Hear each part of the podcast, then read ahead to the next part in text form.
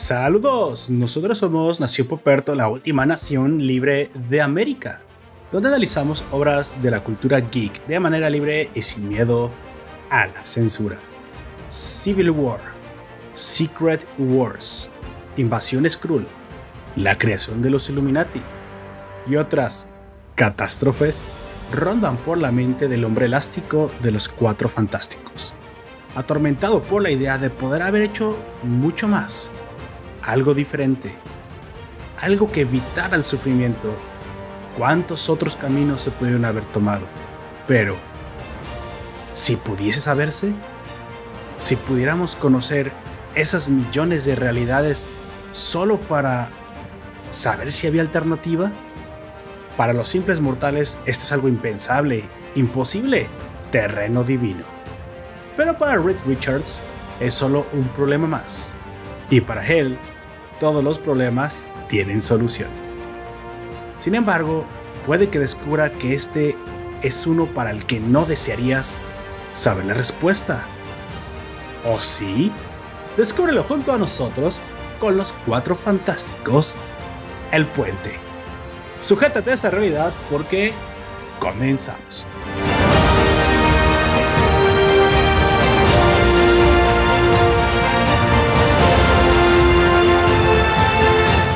Yo soy Poperto y seré tu anfitrión a lo largo de este podcast. Te recuerdo que estamos transmitiendo en directo por YouTube Live 5:30 pm hora del centro de México.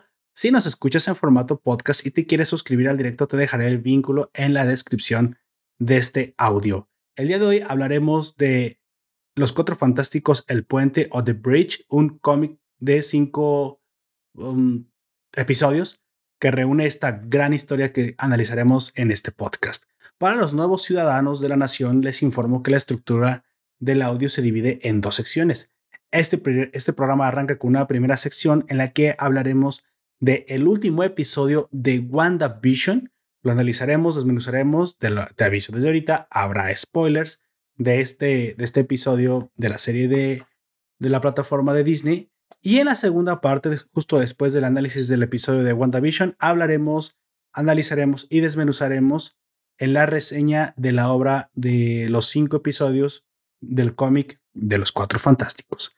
Así que pues quédate con nosotros. Esta, esta, esta vez tenemos cierre cierre de temporada que está bastante bueno.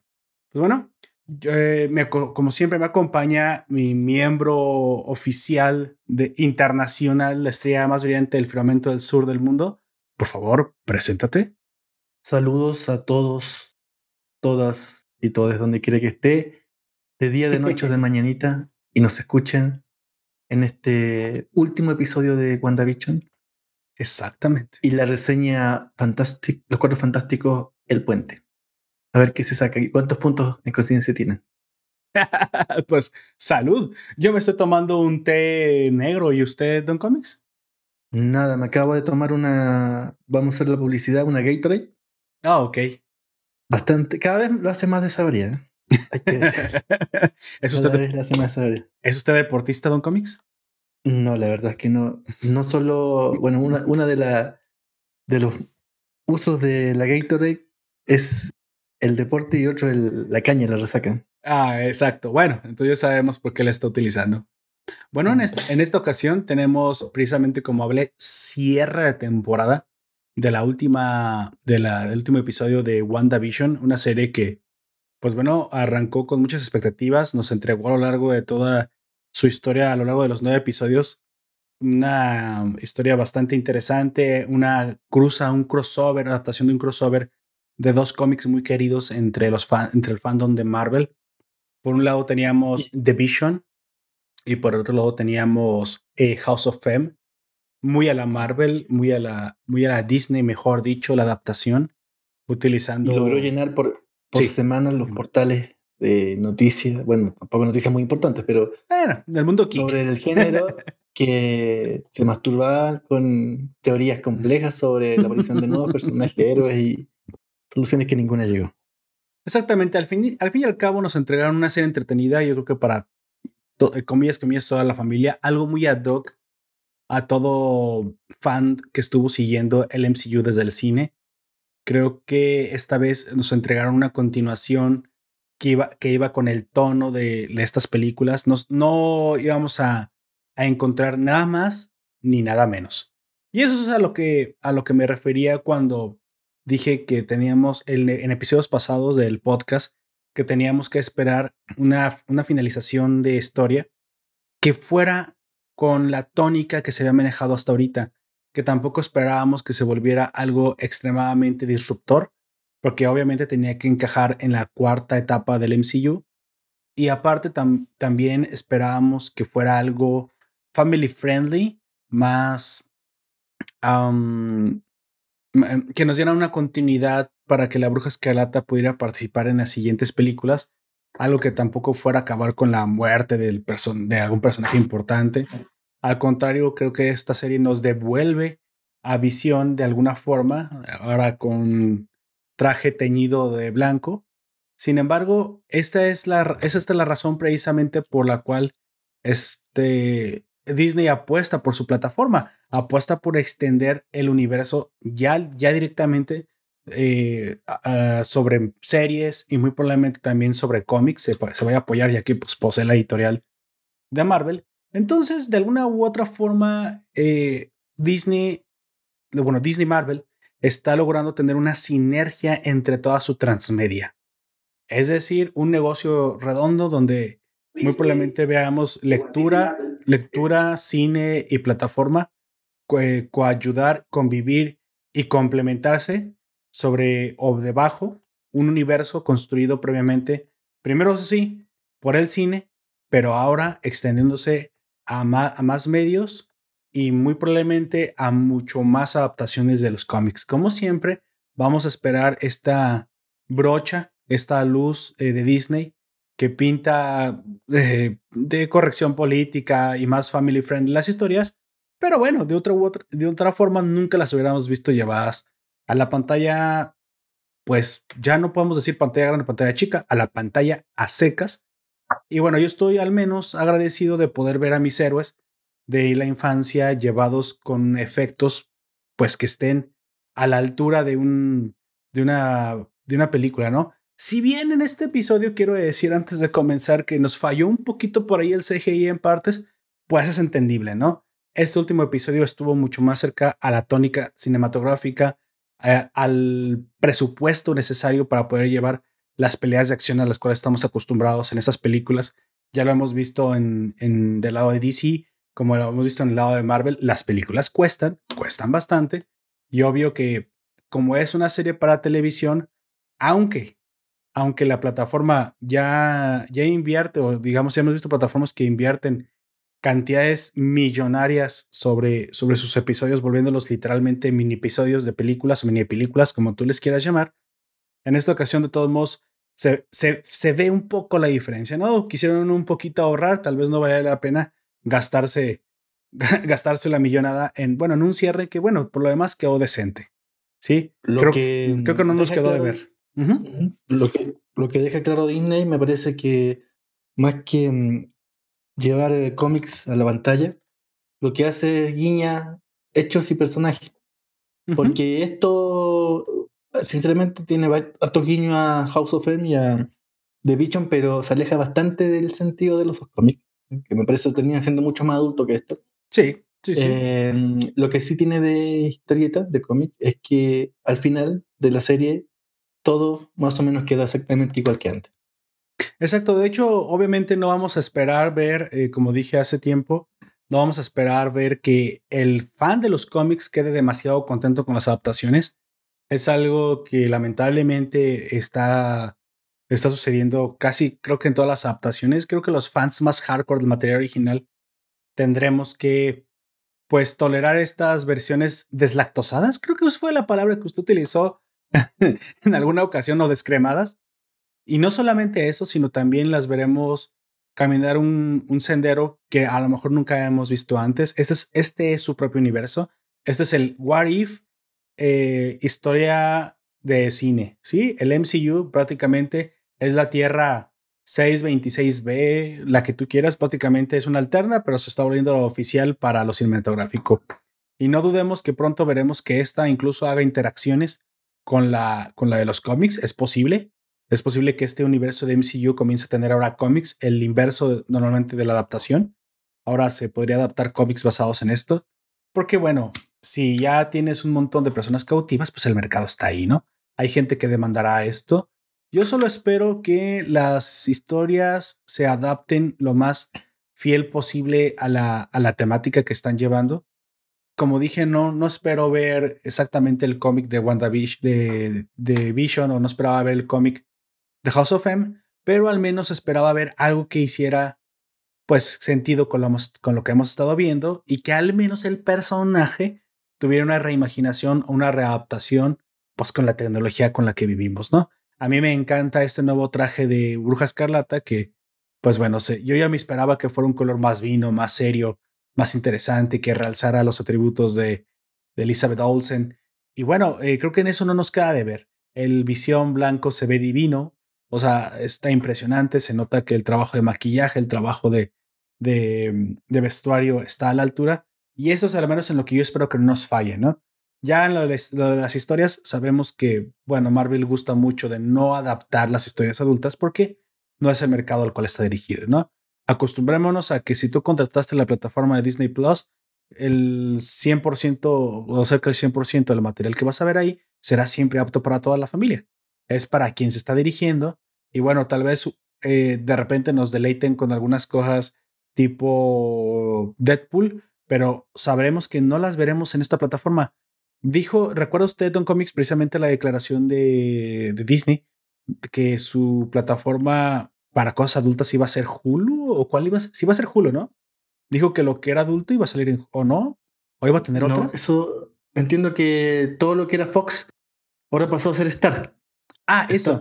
Entonces es posible que veamos eh, Deadpool en Star. Probablemente. Ahora me imagino que va, no sé cómo, qué es lo que va a hacer, va a sacar una nueva aplicación, va a partir su aplicación en dos, porque todo el contenido de Fox tiene que mudarse a Star Channel. Yo soy suscriptor del cable y mm, teníamos la aplicación Fox hasta este año. Sí. Ahora ya no existe la aplicación, pero se puede entrar a Star Channel usando la típica, la contraseña de tu proveedor de, televisión por cable. No está la aplicación, el catálogo que tiene, eh, que tiene el nuevo Star Channel es bastante más reducido que el, de, que, el que tuvo Fox. Me parece que hay muchas series que estaban en, estaban en esa especie de limbo de, por ejemplo, de, eh, los demonios de Da Vinci. Y la primera temporada es de Stars, las otras dos temporadas son de Fox. Ya no está, ya no está en, Star, en Star Channel. En algún lugar tendremos que ver la película de Logan, en algún lugar tendremos que ver la película de Deadpool, o sea, sería un poco extraño que las viéramos en sus competidores. Así que. Pero Logan es. Logan está en Fox. Por en Disney. Logan, Logan, la película de Logan. Ah, bueno, tal vez. Sí, me parece que sí. Tal vez no fue demasiado sangrienta. Están en, Disney. Deadpool no, sé. Bueno, para Deadpool no, porque esa es clasificación C. No, pero Logan era clasificación C, ¿no? Si mal no recuerdo. No, sí, ver, sí que está en Disney. Bueno, a todo esto, en algún momento veremos tal vez que Disney solucione su problema de contenido no adulto para Disney Plus, o tal vez, como dice Don Comics, parta su suscripción a un Plus, a un Plus Plus, o sabrá Dios qué haga con ella, ¿no? Pero bueno, Ahora sí, vamos, vamos eh, antes de, comenzar precisamente quiero darles este preámbulo y ahora sí vamos hablando de lo que vimos en este último episodio. Te recuerdo que tenemos spoilers, pero estuvimos diciendo algunos. Desmenuzaremos los eventos importantes y lo que significó para el final de la temporada y cómo creemos que esto puede llegar a conectar con el, digamos, en el décimo episodio. Recuerden que les dije que esto iba a tener nueve, ahí como del segundo, es que por ahí he visto la calendarización. Parece que esto se acerca más a ya a, conectar precisamente con la siguiente Doctor Strange. recordemos que al final Wanda nos deja un guiño de... Doctor Strange de Multiversity of Madness. Exactamente. No entiendo bien mi, poder. No sabía que era mágico. ¿Y quién es el único ente mágico aquí? Pues el Doctor Strange, ¿no? bueno, esto deriva en dos. Doctor Strange y la segunda de Capitana Marvel y la segunda Capitana Marvel, por ahí la veremos. Yo desearía que ya no tuviera más ese personaje, pero bueno, ni modo, vamos a tener que verla o al menos ver los resúmenes de Capitana Marvel. Pues bueno, arrancamos un cómics. Em, a ver, usted que esperaba este. Em, empecemos por el comienzo. Esperaba este visión blanco que realmente fuera un visión controlado, que no fuera un real, que real, que fuera un, un cascarón vacío, que fuera Ultron. ¿Cuáles eran sus expectativas de este, de este visión blanco, Don Comics? Me imaginé que por ahí iba a venir la serie, tenía que encontrar un doble puesto del, de visión que en el fondo e, era la especie de, de Pepe Grillo, fue el Pepe Grillo de esta serie. Y para, mm, para ser em, cancelado, para ser eh, sí cancelado, necesitaba un, doble puesto y ese doble puesto no es nada más que un visión blanco.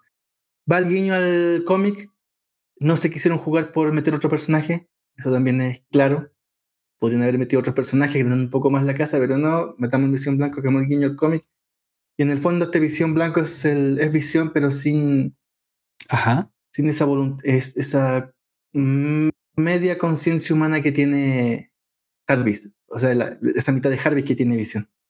¿Será, ¿Será por la gema del alma? La, de la mente, Me parece que sí. Eso, eso me parece que eso intenta decir.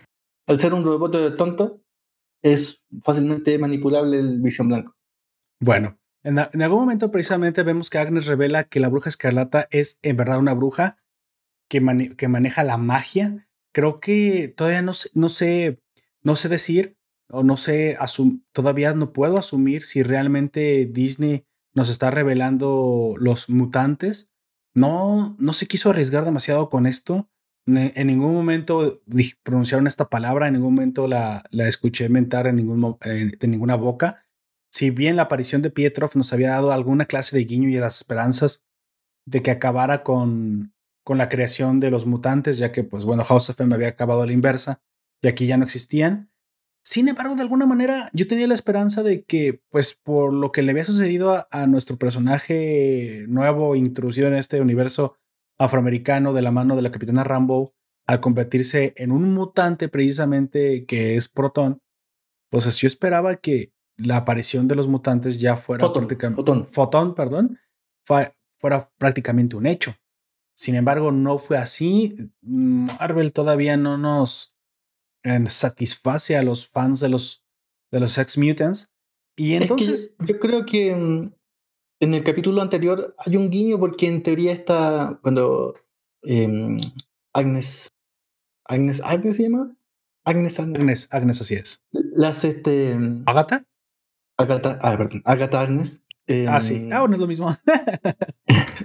Le hace. Em, sienta en el diván a Bruja Escarlata y esta se acuerda de su encuentro con, con la gema del, del alma. El, ¿Es la gema del alma? ¿La mente? ¿De la mente? De la mente. La gema de, la mente, de la mente. De la mente, así es. Eh, claro, hace este recuerdo de vidas pasadas. Me parece que tiene. Tampoco se mete mucho, pero ahí. Eso en teoría sería el despertarte a su gen, gen mutante.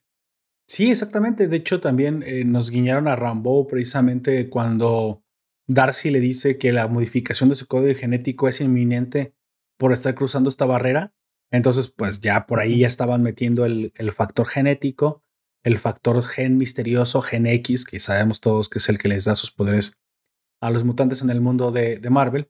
Pero entonces dije, bueno, si requieres una creación masiva de mutantes, qué mejor que este Hex que parecía extenderse casi infinitamente y que en algún momento podía salirse de control.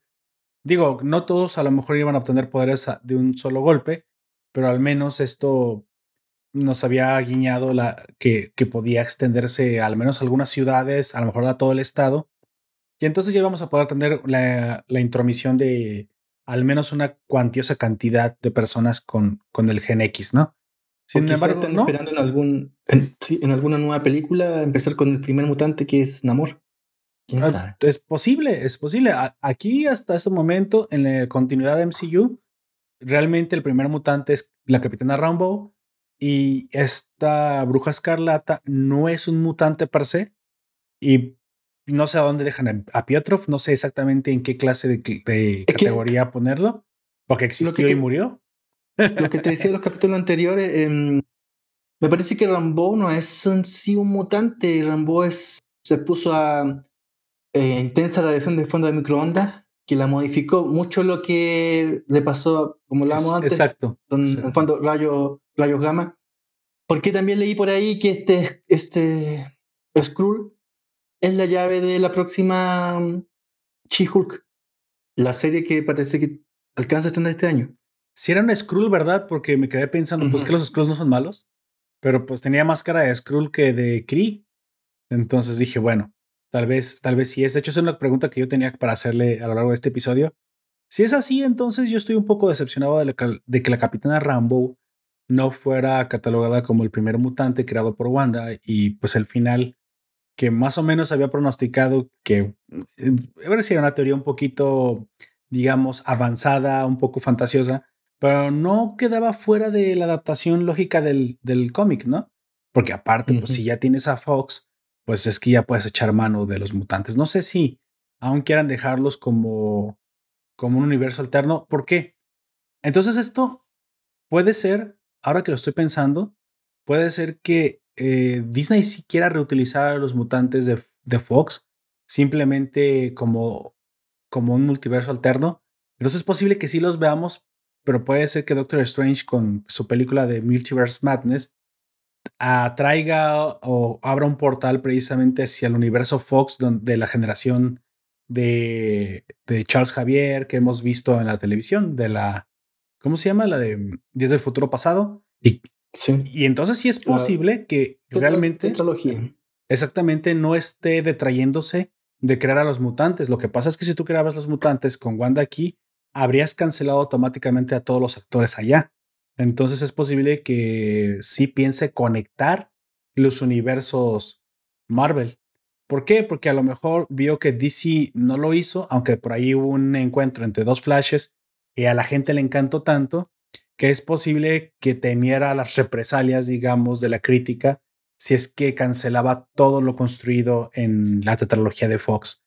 Si bien para algunos puede ser reiniciada, fue un poco mejor la de la nueva generación, eh, sí hay muchos actores y muchas, muchos mutantes, como precisamente el mismo Pietro Maximoff de aquel lado que mucha gente ya los tienen como conectados en su cabeza. De hecho, yo no podría ver a Magneto como, como alguien más, como el actor que lo interpreta, porque ese Magneto es bastante bueno. Es Gandalf, pues, es el actor que hace a Gandalf. Es bastante bueno. Entonces, tal vez. Ah, no, pero eh, tú te refieres al, al, último Magneto, al primer Magneto, pero, al eh, último. ese Magneto, o bueno, a Michael, Michael Bendis, él también es un. Fassbender. Fassbender, pero porque dije Bendis, no sé, se parecía. Yo creo que el. Fassbender también es un excelente magneto. Fassbender eh, me parece que está como bien. Eh, tienen que recuperarlo en algún momento. Aparte, de Fassbender se dedica a hacer películas de acción. Exacto. Renunció cualquier otra posibilidad de hacer otro tipo de película. James McAvoy como Charles Xavier. Exacto. Y este actor que hizo de Pietro Maximoff también son recuperables. Eh, Jennifer Lawrence, bueno, Jennifer Lawrence muere en la última, perdón por el spoiler, pero muere en la última, en la última película de la tetralogía. Que, no lo sepas que no le interesa Don ya todo el mundo lo sabíamos. Em, Jennifer Lawrence. Tal vez Nightcrawler. Tal, tal vez el actor que interpreta al Nightcrawler de nueva generación ¿También? pueda volver. Es un eh, poco también interesante. Lawrence había filmado para ser eh, Sue Richards. Y, y entonces esto podría de alguna manera precisamente conectar ya el universo Fox con el universo MCU, tal vez a través de la siguiente película, y es por eso que no se atrevieron, tal vez les pasó por la cabeza crear a los mutantes con este evento, pero si no lo hicieron, es porque probablemente habrían cancelado todo lo de allá. Ya en algún momento la junta directiva se sentó y dijeron, bueno, ¿Recuperamos o no recuperamos lo de Fox? Si no lo recuperamos, los matamos con, con WandaVision. Y si los recuperamos, los conectamos con la película de, de Doctor Strange. Y aparte, hasta le ponemos un guiño más obvio que el agua moja y que el kool es rojo, que se llama Multiversos en Acción. Y de entrada les damos una pequeña. Vienen las adaptaciones de mm, What If, que se ven bien interesantes. Las, animaciones que he visto se ven bien interesantes. Exactamente. Muy a Blade Runner a propósito que hace un guiño en esta serie, y así se llama en, en estos dos últimos capítulos de WandaVision. Y Tannhauser Gates es el cine en donde va a aparecer este Skrull. De hecho, precisamente eh, a eso a lo, que iba, ya nos habían dado una probadita precisamente con el multiverso, una probadita de multiverso con la de Spider-Man Homecoming. Y la verdad es que después de ver que DC también ya había explorado estos estos multiversos o este concepto en sus series que está mucho más adelantado que los de Marvel, pues es obvio que no podían quedarse atrás. Y aparte, ellos ya, ya teniendo la posibilidad de incluir el de Fox, que ya está construido. Recordemos que ya no hay que construirlo, ya está hecho. Lo que yo creo también es un juego, este es un juego de publicidad y también lo hace Warner. ¿Hace cuánto, hace cuánto tiempo está hablando de la película es publicidad. Black Adam o la película dentro de Justice League de Green Lantern que no se va a hacer o la secuela de Superman de Henry Cavill que tampoco va a llegar nunca. me comenta Juan José. Perdón, me comenta Juan José en el stream. Hola, chavos. Hola, hola, Job. Pregunta: Yo solamente, o mejor dice, yo solamente vine a ver cómo Don Comics ve al mundo arder en el final de WandaVision. sí, es, cierto, pues que Don Comics no le ha estado gustando después de la tercer episodio de WandaVision, pero creo que a esas alturas ya se acostumbró y al menos ya tuvo. Ya pasó por usted una, una serie de las cuatro de las cuatro etapas del duelo de Don Comics. Ya llegó a la aceptación.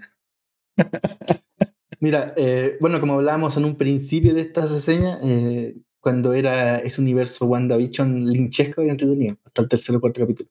Ya después viene decayendo y me parece que el capítulo pasado en que hablamos de eh, Blue Velvet, ese fue la muerte simbólica de WandaVision. Muy buena película. Todo su, contenido cinematográfico que puede tener alguna vez. Yo nada más les advierto que se van a ver Blue Velvet, necesitan hacerlo bajo el, bajo el influjo de algunas sustancias tóxicas porque Miren, eh, en verdad es un poco lenta de ver, pero el contenido psicoanalítico, el, concepto abstracto es, es una delicia. El problema es que sí es un poco duro de ver si no estás acostumbrado. Básicamente, si no tienes alrededor de 30 años, va a ser difícil que lo veas, a menos que seas un fan del arte. Pero bueno, eh, vale la pena sobre todo para conocer cómo se, cómo se manejaba la cosmovisión de aquel tiempo. Yo la viví y bueno, yo no, no la viví realmente de cerca, pero no me tocó mucho tiempo después de que nací. Sin embargo, sí hay cosas muy diferenciadas con la realidad de uno y es una forma perfecta y excelente de conocer la cosmovisión de aquella gente.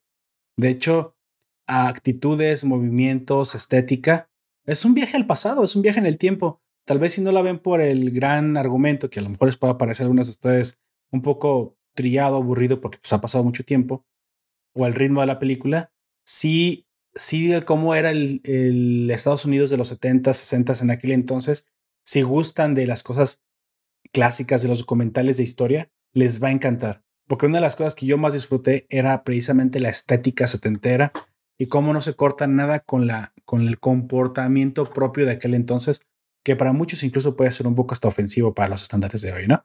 Pero bueno, eso, eso promocionando un poco aquel, aquel podcast que hicimos de esta película de David Lynch, Blue Velvet o Terciopelo Azul. Bueno, y curiosamente toda la semana tuve la canción, ¿eh? Déjeme decirle que llegué el lunes y el martes al trabajo cantando She wore blue velvet, bluer than her eyes. Y yo, ah, bueno, ya no, me acuerdo el tono bien, pero no, pasé como 72 horas con la tonada en la cabeza. Dije, bueno, qué demonios, hasta que se me olvidó, porque es bastante pegajosa. Creo que esa escena del cabaret es una escena que yo disfruté, creo que fue lo que más disfruté de la película posterior y pensándolo bien. Y creo que solo por eso vale la pena, ¿eh? Solo por esa escena de la, de la película que, cuya portada precisamente está representada en la portada del podcast, cuya imagen de la mujer, perdón, está representada en la portada del podcast de ese, episodio. Bueno, volviendo precisamente a cómo Don Comics ve arder el, el, mundo al final de WandaVision, uh, hablemos un poquito de, del transcurso dramático, ¿no? El trámite. Vimos en algún momento que también la gente hipnotizada vivía y sufría todo lo que Wanda sentía. Creo que este es un guiño más directo a House of M. Recordemos que en algún momento en House of M el que está sufriendo toda, todos los sentimientos, todo el rencor, remordimiento, resentimiento de Wanda es precisamente su padre, ¿no? Eh, Magneto. Eric, Eric, Eric, ¿qué? Eric. Em, acabo de olvidar el pedido de, de Magneto. Eric Magneto, le voy a decir. No me, no me acuerdo ahorita. Eric sufre precisamente los pensamientos de Wanda mientras está controlado. Y entonces creo que aquí fue un guiño para los que, bueno, gustan del cómic, un guiño directo precisamente a, a, a, esta parte, cuando la gente al despertar de su control, de su control de marioneta, precisamente le revela a Wanda que ellos sí estaban de alguna forma semiconscientes debajo de este papel de, de, ciudadanos del pueblo que estaban jugando y aparte todo el tiempo sufrían. Sufrían que el resentimiento, la preocupación, el dolor de Wanda, lo cual lo hace un poquito más, aquí es un poquito más cruel, un poquito más eh, adulto el concepto, pero no pasa mucho de ahí, eso es lo más cercano a una a un, momento frío y cruel que podemos ver en esta en esta Cerrando lo anterior, Magneto es Max Eisenhardt. Eso, es que tiene un apellido súper difícil. O Eric Lenzenhardt. Lenzenhardt. Yo, yo lo conozco más como Lenzenhardt. Eric Magnus. Magnus. También otro que le podemos decir, Eric Magnus. Sí, e, él precisamente representa a los ciudadanos de aquí, de esta ciudad. Obviamente, cuando eso sucede, vemos una de las mejores escenas. Esta sí me, me encantó. Creo que es de lo mejorcito que tiene este, este, este, episodio, que precisamente la desintegración de, de, sus hijos a la vez de la desintegración de, de, mm, de, visión frente a sus ojos. Creo que aquí es donde comenzó precisamente y ahora sí el gasto fuerte en efectos visuales. Y, y una de las escenas dramáticas más interesantes que justifica la acción de Wanda, ¿no? Cuya acción es abrir el Hex, pero eso le costaría la vida a su familia. Y luego, pues, toma la decisión de un antihéroe. O sea, ella no es una heroína, ya te lo dijo. Sus acciones se demuestran que ella va a poner primero a sus seres queridos antes que el bien de la, de la gente, aunque eso no quiere decir que ella actúe mal. Vemos que ah, yo con, con gusto veo que esta personalidad sí se, sí se mantiene. Odio cuando Disney quiere hacer todo blanco y negro. Esto, esta visión maniquea que tiene de la corrección política, la odio porque destruye los personajes. Y aquí sí nos mantuvo también una Wanda gris. Esa escena es, muy de, también muy de cómica. Sí, exactamente. de la película de acción en general, me acuerdo de esta escena donde está Heath Ledger como guasón tirando por la ventana eh, Maggie Gyllenhaal y básicamente es o la chica o el pillas el villano. Exacto. Y es que a la chica o pillas el villano. Es que recordemos que Wanda tiene unos inicios más villanescos que heroicos. Wanda eres junto con Pietro fue uno de los mutantes miembros del gang de, de Magneto. Entonces, aunque después se convierte en un vengador, se, enamora de, digamos, de División. Aquí también empezó como una villana en la segunda película de los Avengers. Pues tiene eh, orígenes similares, pero ella nunca deseó ser un, un héroe. Ella nunca deseó pelear por el bien de la gente. Incluso tenía algunos ideales totalitarios. Por eso se unió a Hydra. Entonces, ojo ahí, Wanda, nada más porque les gusta Elizabeth Olsen y yo lo acepto, yo lo confieso. Eh, la gente bonita nos cae bien, eh, la gente fea no tanto, pero Elizabeth Olsen no interpreta a un héroe, no es un héroe idealista. No estamos viendo a un Capitán América que, que se pondría en contra de su propia patria solo por mantener el ideal de la justicia arriba, no. Ella es simplemente una persona con un montón de poder que no entiende qué hacer con él no se le ha dado la misión de proteger a nadie. su misión era su familia, era, era Visión quien le daba su brújula moral y sin él, ella queda suelta en el universo. Así que, ojo con ella, no descartemos que en algunas ocasiones se nos pueda presentar como más como una antiheroína que la miembro de la de los Avengers que está ahí para, para, para sustituir el rol femenino del héroe. No, para eso tenemos a, a Capitana Marvel. Ella viene siendo la Wonder Woman. Yo creo que Wanda Maximoff es algo mucho más complejo que eso y me gustó cómo construyeron el personaje gris. Eso al menos, check, palomita. Eso sí me gustó Disney. Por favor, sigue haciendo cosas así. No me hagas cosas maniqueas. Eh, personajes interesantes con oscuros y blancos. ¿Sale? Y no solamente de la tez de la piel, sí, por, por dentro también. Bueno, como nos comenta Juan José, Don Comics nos dijo, nos volteó a ver a los ojos y nos enunció las siguientes palabras. Te lo dije. Sí, así es. Don Comics no lo dijo. Don Comics nos dijo que esto iba a suceder. Nos dijo que realmente solo era una conexión ya con la película. La, la serie se había acabado desde que la revelaron al enemigo. Pues sí, esto ya, ya lo habíamos visto venir. Más que una serie de transición, creo que de todos modos tuvo su propia personalidad. Creo que muchos de nosotros agradecimos los guiños a las sitcoms, al mismo tiempo que adaptaban una, dos cómics muy queridos por por la gente más hardcore de, fandom del cómic. Del cómic. Es, o sea, se dice fácil, pero ahora, quitando un poquito de mi prejuicio contra Disney, que ese nunca va a desaparecer, pero poniéndome al lado de los cómics de Marvel, que ese siempre va a ser un cariño imparcial que tendré por, por los cómics de mi, de mi niñez, no es difícil, no es fácil hacer lo que hicieron, ¿eh? Ponerme un poquito de lado de los creativos que normalmente tienen las manos amarradas para que lo que el estudio diga, eso sea lo que se cumpla. Aún así sacaron una combinación de dos historias que tampoco fueran demasiado spoileables, que no se podían esperar demasiado de las teorías, que aunque tuviera guiños, no, no, no siguiera directamente este, el argumento. Y esto lo hicieron a propósito precisamente para que no hubiera un montón de sabiondos del cómic, como Don Comics o como yo, por ahí spoileándole a la gente normal que solamente gusta de ver Disney Plus por gusto.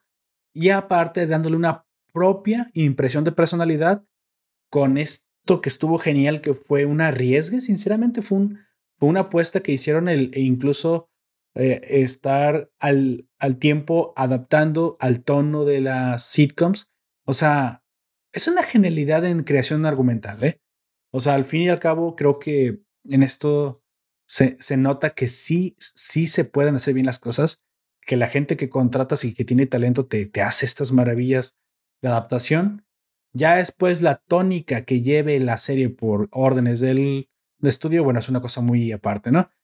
El ejemplo perfecto de esto, a lo mejor me lincha aquí Don Comics, a lo mejor no sé, no sé qué opine, pero a, mí sí me gusta la adaptación oscura de Snyder del DC Universe. A mí, yo el DC Universe no lo veo como un Marvel Universe. Yo el DC Universe siempre lo he visto como más oscuro, más profundo, más cruel, más inclemente con el, con el lector al, al, MC Universe le interesa cómo te sientas y quiere que te sientas bien. Al DC Universe le importa un maldito comino cómo te sientas. ¿Sí? Te lo va a contar y si no lo superas, vete a MCU. Eso es lo que me gusta. Porque no te pide permiso para mostrarte las cosas más crueles o más profundas o, o momentos muy oscuros de sus héroes. ¿No te gusta que no sea cercano a ti? Lo siento, no es, no es un ciudadano cualquiera. Son dioses los de DCU los de, los de DC. Y es que obviamente son públicos diferentes, pero me gusta que se la crean porque esa es la identidad de ambos. Lo mismo está pasando aquí. Si yo no acepto que Snyder tiene una visión oscura muy propia y que debemos de permitir que se construya bajo esa tónica, y yo sé que nos va a entregar una gran película ahora con el reboot del, del Snyder Cut, pues lo mismo tengo que aceptar que obviamente es DC, digo, Marvel y Disney nos iban a mostrar series y más series y más películas y más universo con la misma técnica, porque es la que ha construido. Bueno, al menos se mantiene eh, firme. Ya hizo el experimento con, con este Deadpool, ¿no? Ya les entregaron un, un villano clasificación C. No sé qué tanto esté de acuerdo eso con la ideología de Marvel, porque ellos, bueno, de, de Disney Marvel, porque ellos sí se mueven bajo ideología, pero yo quedé fascinado yo quedé fascinado con esa de Deadpool. La segunda un poquito más floja, si me lo permiten. Pero dije, bueno, mira, al menos te, atreviste, ¿no? Te atreviste a hacer algo que solamente yo espero del otro lado de, la, de, de aquí, de otra compañía, pero tú sí te atreviste a traerme algo C. O sea, sí lo sabe hacer. Parte también me pareció más que nada una despedida de Ryan Reynolds del personaje.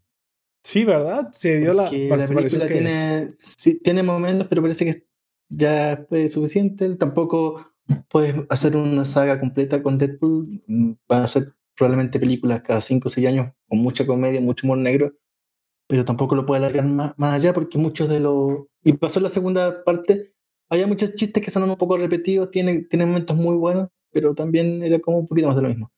Y a propósito que hablábamos de Disney, no sé si cómo, cómo pasa ya, pero mm, esta película Raya y el último dragón se está exhibiendo en cines en México Ah, no sé nada, no sé de lo que me está hablando Don Comics. Es una película de animación, ¿no?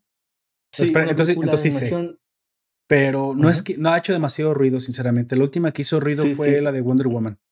Mira, porque mm, no sé, es que también ahí las noticias se escriben, bueno, como todas como cada uno en sus países de manera local. Eh, leía por ahí que Raya y el último dragón, eh, la gente de Disney no llegó a acuerdo con los, con los exhibidores con la gente que tiene cine acá en Chile y solamente se va a estar disponible por Premier Access a 12 mil y tantos pesos, que son algo así como Disney, Disney Plus Premier Access, que son algo así como 15 dólares, 16 dólares para ver una película animada. Claro, me parece caro. es una película animada. Y no sé si esto lo está haciendo a nivel latinoamericano. Me parece que tiene que ser a nivel latinoamericano. No creo que hayan llegado a una conversación. Aparte, los cines Latinoamérica son hay tres o cuatro dueños que son dueños de los Cinemark, de las mismas cadenas que se que se, eh, que se repiten de México, Chile, Argentina y todos los demás. Pues, pues, mire, estoy en este momento abriendo la cartelera de Cinépolis Guadalajara. En Guadalajara, en Guadalajara, uno de los cines más grandes que es Galerías Guadalajara. Si, si esta película se fuera a exhibir, estaría aquí. Sí, es enorme este cine, tiene no sé cuántos salas y aparte tiene la IMAX de, de... Hay dos IMAX en Guadalajara, sí, o tres IMAX. Es una de las IMAX. Bueno, aquí se están exhibiendo Amor en las Montañas, Caos, El Inicio, no sé qué será eso, Fábrica de Sueños, Monster Hunter, La Cacería Comienza. Fíjese, yo la acabo de precisamente de reseñar, pero yo la vi aquí en mi casa. Por ahí la encontré en páginas de confianza. Tommy Jerry, este, 10 cosas que hacer antes de dejarte. Eh, dime cuándo tú, así se llama, es una romántica para todos los enamorados. Para Don Comics no, porque sabemos que odia el amor. Ah, bueno, no es cierto, Don Comics no odia el amor, solamente. Prefiero ese tipo de relaciones oscuras como las de Blue Velvet. Ándale, de esas tóxicas relaciones les le encanta Don Comics. Los Crots 2, Los Más Oscuros de Nosotras, uh, eso se ve un poco más dramático. Los Intrusos, Mujer Maravilla 1984, vayan a ver. Sí, es un poco más floja que la primera, pero la verdad es que sigue estando Lleva bastante cuatro buena. meses en cartelera. Sí es. México. Yo les voy a ser sincero. Obviamente la primera fue más impactante, pero esa segunda eh, desarrolla un poquito más el personaje más de acuerdo a cómo es en los cómics para que no la idealicen como, como una mujer infalible. Y la verdad es que está bastante buena. La, han sido un poco injustos en la crítica. La verdad es que está bastante aceptable. Presencias malditas y ya. Si fuera a exhibirse esa película, estaría aquí y no lo está.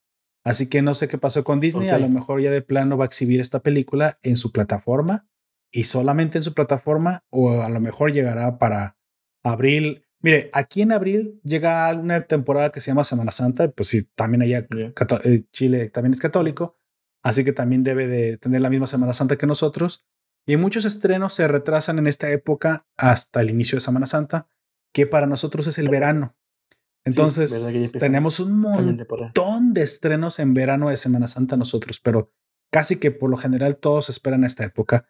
Es ¿La posible. primavera o el verano? No, ah, ah, perdón, la primavera. Eh, la Primavera. primavera comienza en marzo, 21 de marzo, sí, por ahí. Sí, 18 de empieza el famoso. Y ahí viene el famoso Spring Breaker. Exactamente. película, aparte. ¿Viste Spring Breaker?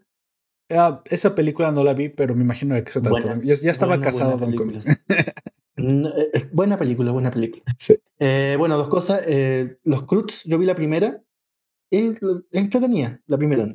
Generalmente las películas animadas se caen en la segunda. Y mm, bueno, la película de Wonder Woman 84, es verdad que el cine se está muriendo, pero hay películas que ver en el cine. El otro día vi, por fin vi Al filo del mañana con Tom Cruise. Uh, Don Comics no la había visto. Muy buena. Está adaptada de un cómic precisamente. Bueno, buena. dígame, ¿qué, le- qué, le- qué opina usted? A lo mejor usted opina que es horrible y yo dije que es buena. No, la encontré muy buena, pero sí era una película para verla en el cine. Sí, sí, claro. Yo la vi en el cine y aparte la he visto varias veces en mi, en mi mega pantalla. La verdad es que esas películas donde los efectos son un deleite. Tal vez la actuación de Tom Cruise no es lo mejor, pero seamos sinceros, no vemos a Tom Cruise por su actuación, vemos Tom a Tom Cruise, Cruise. Tom Cruise, como Creo siempre. que pues es, es, es, hace bien sus papeles de acción. O sea, también tampoco se trata de decir que es una porquería porque no lo es. Tom Cruise es un actor de acción y al menos eso lo ha dominado bastante bien. Yo iría a ver cuántas películas de Tom Cruise haciendo papeles de acción haría, como cuántas películas de La Roca haciendo este papel de grandote carismático, porque bueno, eso es lo que les queda bien. Sí, esto es lo que les queda bien, obviamente. Nos comenta Juan José, que además me dice, dice que aquí en su cine no está esa película de Raya. Y es que bueno, es- él, vive en Ciudad de México, pero y, y es, y es- y esto que yo busqué lo busqué en Guadalajara, pero son cines enormes, entonces si no está en Guadalajara y no está en Ciudad de México, pues prácticamente no está en México. No, sí, probablemente no está. Y no, ni siquiera está en Latinoamérica. Entonces Exacto. ya por lo menos tenemos claro que fue un acuerdo a nivel, o no, un nuevo acuerdo a nivel latinoamericano y Raya y el último dragón se está estrenando en Premier Access, como te digo, Ujú. algo así como unos 15 dólares. Quizás Así sea el es. futuro que venga así, quién sabe. Em, eh, la de eh, Emma Stone, Cruella, tiene fecha de estreno en cine. Ahora me, parece que para fines de marzo, pero quizás quiera pasar con esa película. ¿Qué le parece parece si- le caro. pedimos a las personas que nos dejen en los comentarios eh, o nos den la, da- bueno, en los comentarios si quieren que reseñemos películas ahora de esas, que nadie, para que no vayan al cine y pierdan su dinero? Puede ser. algún día tenemos que, o ya hablaron ya de al filo del límite del mañana. No, no, no, al filo del mañana no, pero me gustaría hacerlo precisamente desde la perspectiva del cómic. Porque manga. del ah, del manga, es cierto, perdón, del manga, tiene toda la razón. Me van a colgar los, los otakus. Sí, obviamente contrastándolo con la película. Yo la he visto como tres veces, le digo, y no tendría ningún problema con hacer este contraste. Bueno, al, final tenemos un, una em, revelación que a todos esperábamos, que es que Wanda es imbatible, ya que aquí, aquí se van más por el, camino de mostrarnos que Wanda sí es la super mega bruja prometida y no un mutante. Así que todavía no, no, no queda claro todavía si, si, si Wanda eventualmente sí será un mutante. Aunque haya más mutantes, pues parece que Wanda no lo será. Wanda es una bruja, le construyeron algo más cercano a Doctor Strange que a, que a Gepardo, que a Lobezno. Entonces, bueno, es, es obvio que vamos a ver una exploración más de ese lado. A lo mejor esto lo hicieron para que precisamente pudiera compartir más fácil cámara con, con Doctor Strange. Y es posible que por ahí vaya la, la, cosa, ¿no? Vemos que la... No, y aparte la... Llega la siguiente solución, todo, todo lo malo que ella pudo hacer nunca fue su culpa y nunca tuvo intención de hacerlo. Es una solución bastante blanquear, blanqueamiento de personajes. Sí, la, la, la, blanquearon en ese sentido y también nos abrieron el cliffhanger, aunque un poco soso, un poco, mejor dicho, no, no soso, un poco críptico, o sea, no nos dejaron ver, revelar demasiado, no nos dejaron ver demasiado. El hecho de que cuando al final Agnes es derrotada, es derrotada como a quien hierro mata, hierro muere, ¿no? Ella solía absorber los poderes mágicos, o a lo mejor dicho, la esencia vital de las otras brujas, pues ahora fue a lo contrario. Wanda terminó absorbiendo la esencia vital de Agnes y de todas aquellas brujas que Agnes hubiera absorbido, incluyendo a la reina de las brujas, que era su madre. Y entonces vemos el guiño que la reina de las brujas solía tener esta como corona tiara en su cabeza y ahora es la misma que parece como el casco icónico que ya conocemos de Corona Tiara de, de Wanda, lo cual me hace pensar, hmm, entonces Agnes le está advirtiendo que ella era la única que, podía contener a su madre. Tal vez ahora es demasiado peligroso que si Wanda absorbió entre esa, entre esa colección de esencias, absorbió la esencia de la reina de las brujas, como ya dijo Agnes antes, tú tienes el poder pero no tienes el conocimiento a lo mejor había un sello, a lo mejor había una forma de mantener la raya. Es posible que, veamos una Wanda cometer fechorías, como dice Don Comics, blanqueada por la excusa de que nunca fui yo, siempre fue la influencia de... Y entonces inserte aquí la reina de las brujas, la, la cual ya hemos visto que sucede precisamente en los cómics, ya hemos visto esta influencia de, de un espíritu. Esto que mm, tú dices de los... Bueno, es la interpretación que se hace, por ahí Juan José me mandó un, un mini video donde hacen esta interpretación de que podría ser el símbolo de la madre, me parece que no tiene nada. Yo creo que va a venir la serie por otro lado. Eh, probablemente las brujas sí sean algo más que una especie de mutante y más que vínculos sanguíneos van a tener vínculos de secta o vínculos así, van a ir apareciendo a lo largo de esto distintas brujas en distintos lugares. ¿Es posible? Guiñando a, las de Marvel, pero me parece que no, no va por lo del, lo del, lo de que ella, la madre de, de Wanda, es la, la, bruja. Me parece que va a ir diversificando el personaje y lo va guiando en distintos lugares. Lo que hace con Agatha Agnes es que mm, lo deja latente, como el varón Simo, que va a ser el protagonista, uno, bueno, no el protagonista, pero uno de los villanos que en teoría aparece en la próxima, estrenarse el 19 de, marzo, Falcon y el Soldado del Invierno. Que te acuerdas que apareció el varón Simo, pero quedó medio desarmado, pero quedó siempre latente y este aparece en la próxima. Agatha Agnes probablemente esperará una nueva película, una nueva serie y volverá, como los cómics, a hacer su, su villanía. Exactamente, exactamente. Por, por ahí tenemos un cómic precisamente donde Agatha desde el otro mundo influía y se podía comunicar con, con esta Wanda. Es posible que por ahí también jueguen un poquito esta carta, ya que ahora tienen una conexión más que mortal, que es precisamente el que ahora contiene los poderes de Agnes, y esto pudo haber abierto una clase de vínculo entre ambas brujas, y ahora se convierte en una clase de Pepe Grillo en el, en el andar de Wanda, ¿no? Porque en los cómics Agatha es tía de, de Wanda. Mm, aquí tenemos una, una, una conexión directa de sangre, pero bueno, es posible que en esta ocasión tengamos precisamente algo similar, algo similar, un, algo de parecido más a Pinocho y, y, Pepe Grillo, como mencionaba. Al final tenemos que las despedidas nunca son fáciles. Creo que esta es la parte emotiva, la parte Disney, la parte bonita, la parte que si no eres un reverendo hijo de puta, pues al menos sí te sí sientes algo, algo por la despedida de sus hijos, por la despedida de su esposo. Recordemos que están casados y el anillo lo usó hasta el final. Visión, curioso, curioso que nos recuerde que la familia es importante. Este, este mensaje eh, es muy anti-Disney, ¿eh? Podrán decir ustedes que esto es lo que siempre ha sido, pero no, Disney tiene un tiempo hacia acá que vino diversificando las familias, en el que te decía o te mostraba que las familias nunca eran de papá y mamá e hijos felices, que siempre tenía que ser oh, una pareja homosexual, no normativa, padres solteros. Es curioso que ahora nos traiga esta, este mensaje tan conservador, si lo quisiéramos decir de alguna manera, pero bueno, esto siempre ha sido normal, ¿no? Las familias constan por lo general de la pareja y los hijos. Algo curioso, me gustó al final, pues yo siempre he sido más creyente de que las familias mientras más completas y a veces mientras más extendidas son mejores. Alguna vez escuché una filósofa italiana que decía, nada, pues yo cuando crecía las navidades eran un deleite, venía mi tío de, de no me acuerdo dónde decía, bueno, venían varios tíos, venían varias tías, se juntaban muchísimas personas en una sola casa, que en aquel entonces eran muy, muy grandes las casas, pero también cabían muchísimas personas, tíos, sobrinos, primos, unos se acomodaban en el piso, se dormían 20 en una sola habitación. Las fiestas parecían más una, una fiesta, una graduación de escuela que una fiesta familiar por la cantidad de personas que había, todas relacionadas, todos se conocían, tíos y primos tienen pocas distancias a veces en, en edades porque los hermanos más grandes, sus hijos, pues ya competían en edades con los, con los sobrinos. Entonces, dice, cuando sucedía, a lo mejor era un tesoro que uno no, no, no, no relacionaba en ese momento y que no sabía que iba a perder con el tiempo. Y, yo, y porque yo fui testigo de esto, a mí me tocó vivirlo precisamente. Llegaban todas las tías, todas las mujeres, y esto no se vayan a poner que es un mensaje patriarcal, machistero, por favor. Si, ustedes piensan así, desconectense en este momento de, este directo, de este podcast. Eran, era, era, era, esto era normal. Llegaban las mujeres, nos sacaban a todos de hombres y niños de la cocina y ellas se podían cocinar porque ese era su reino.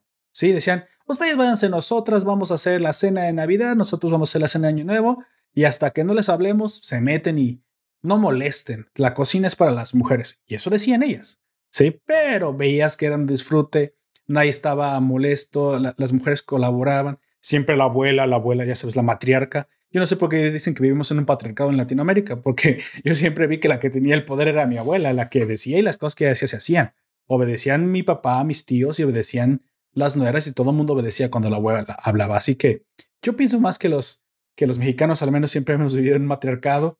Estaba la cena, estas ollas enormes llenas de comida, mientras los tíos todos tomando ponche, tomando alguna clase de tequila y hablando de, sabrá Dios qué era, creo que era fútbol, mientras todos, todos los niños, toda la pandilla que podías formar de 20 primos, incluso combinados entre edades de 6 a, a 15, de mientras los más grandes eran básicamente ya los delincuentes juveniles a, a, a copiar, bueno, comías, comías delincuentes, ¿no? Porque y se, hacía una reta de fútbol. Habíamos tantos primos que alcanzábamos perfectamente 12 contra 12 y a veces, a veces es una reta de otros 12 que, que entraba al primer gol. ¿Eso no le pasó a usted?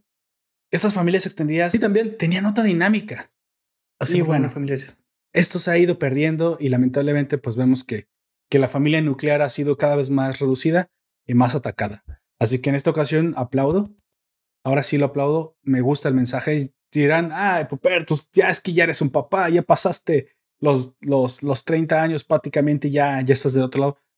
Pues no solamente por eso, siempre lo he pensado porque de alguna u otra forma yo tengo este recuerdo a la familia extendida y no, y no por defender una, una morfología específica, no, yo sé que las familias pueden estar conformadas de varias formas, eso siempre lo he sabido, no me lo tienen que enseñar en ningún lado, esto, esto yo lo veo con mis ojos, pero vaya que yo siempre viví mucho más feliz y fue mucho más disfrutable tener eh, reuniones numerosas. Hoy en día se tienen más pequeñas y aunque se puede disfrutar, em, pues me da un poco a veces la nostalgia y melancolía aquellos tiempos, ¿no? Y yo sé bueno, que... eso también es... Se acabaron, pero... Lo que tú dices, lo de lo conservador de esta serie, eh, también se ve en un aspecto bien especial que es esta virgen wakandiana que tiene hijos sin haber jamás conocido varón. se, eh, perdón, no wakandiana es. Eh, eh, no, no es wakandiana. ¿De qué va a ir? ¿Era, era Wanda? Bueno, fue.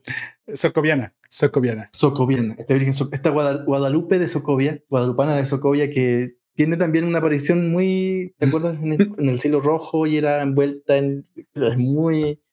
Sí, claro. de la entelequia del, del cristianismo. Me, encantan las referencias religiosas. O sea, siempre cuando las, referencias religiosas te pueden apoyar en un argumento bastante bueno, sin necesidad de caer en el desprestigio o en, o en el insulto fácil, ¿no? Creo que, creo que la referencia fue bastante buena.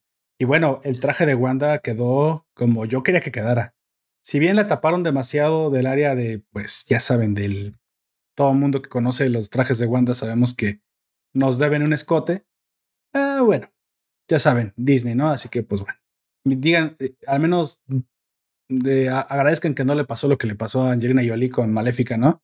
Que prácticamente la le desaparecieron el busto. No sé, no sé cómo hicieron eso hasta por computadora, yo creo, porque, pero bueno, eso ya será a gusto de, como dije, la tónica es familiar, excesivamente infantil, si es que se puede decir de alguna forma excesivamente infantil. Creo que antes las cosas infantiles mostraban mucho más, pero supongo que los tiempos cambian.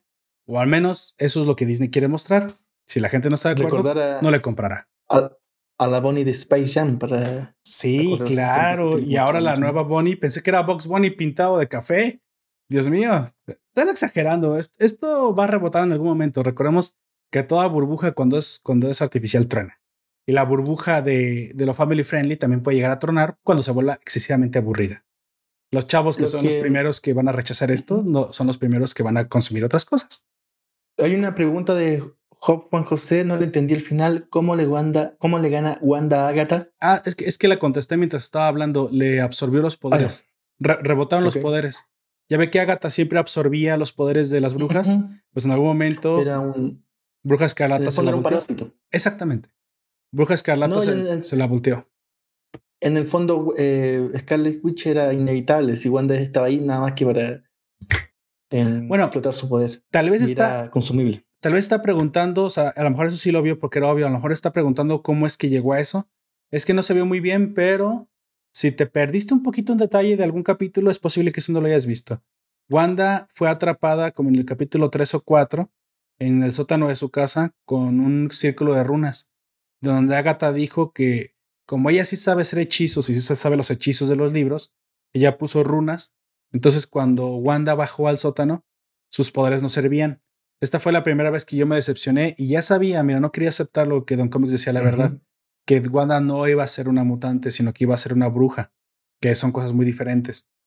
Entonces, aquí al final, si las runas funcionan con Wanda, es lo mismo que si las runas funcionaran con Wolverine, ¿no? Si, si puedes parar a Wolverine con runas, pues sus garras entonces no son su esqueleto, son magia. Pero en este caso, si era magia la de Wanda, y fue detenida. Parece que Wanda es tan inteligente que solamente ver las runas las aprendió.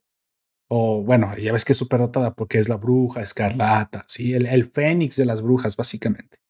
Entonces, cuando ella utilizó las mismas runas contra ella, marcándolas en las paredes del Hex, pues hizo lo mismo, hizo el hechizo. Entonces, básicamente le, fondo lo que, le dijo que se podía hacer. demuestra que Wanda es como una, es un, una pre-bruja, una especie de joven rey Arturo que no se puede el peso de la propia espada, pero puede sacarla de la piedra.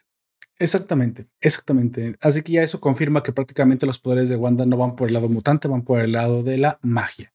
Así que bueno, al final tenemos esta despedida y como por último tenemos un guiño, un guiño de, bueno, hubo un evento ahí entre los visiones, un poco extraño donde pues nos dejaron más claro que Visión Blanco es el cuerpo de Visión y que cuyo disco duro, si de alguna forma se me, permite decirlo, todavía tiene los recuerdos. Entonces Visión Rojo Visión Bueno le ayuda a razonar, le ayuda a revivir estos recuerdos. Y bueno, pues Visión Blanco es el verdadero Visión y el Visión Rojo pues es una copia de Visión con una copia de los recuerdos, pero pues es un segundo Visión, básicamente es un clon. Cuando tú tienes un clon, ¿quién es el verdadero? Pues bueno, la, la conclusión es de que ambos son verdaderos. Claro que el, blanco tiene más precedencia porque ha vivido más. Visión rojo es su existencia se limita a X. Exactamente, aparte. cambio, Visión Blanco fue creado fuera de X. Exactamente. Al final vemos que lo toma de una buena manera. Me encanta este actor, cómo es, cómo es capaz de llevar este, este momento dramático. No habíamos visto demasiado de él en las películas por obvias razones. No. Pero creo que aquí que venga un, un novio de, de Sting o de, de, este actor que hace. Ah, de, se me fue. Em, Doctor House. Eh, no, Doctor House. Ah, se me fue. El, ¿Cómo se llama este actor? Es muy parecido al actor eh, Nick Patrick. Oh, sí. Sí, sí. Harris. Muy, muy parecido. Sí, Nick Patrick Harris. Muy, muy parecido. Bueno, entonces es, es posible que ahora veamos un poco más de visión. Me parecía que fuera un desperdicio total que nada más lo tuviéramos para esta serie, aunque podría ser. Podría ser que no quisieran utilizar este personaje, ya que a lo mejor, pues el costo de su vestuario y de las series que se hacen con él, pues es un poquito más elevado, ¿no? Vemos que cuesta mucho más tiempo estar haciendo el maquillaje a Visión que a, que Wanda. Quiero pensar, ¿verdad? Pero bueno, este, este fue el final, este fue el, conecto. Además, siempre queda, siempre queda elegante ese acento inglés en cualquier serie. Claro, claro, si ustedes la vieron en inglés, si la vieron como yo en español, de todos modos saben que, pues, que el doblaje está bastante decente. Y de hecho la voz de la voz de Visión es la misma que la de las películas, así que que es la misma de la voz inteligente de Jarvis. Entonces, pues queda bastante bien, ¿no? Y también lo hace muy bien el actor de, de doblaje.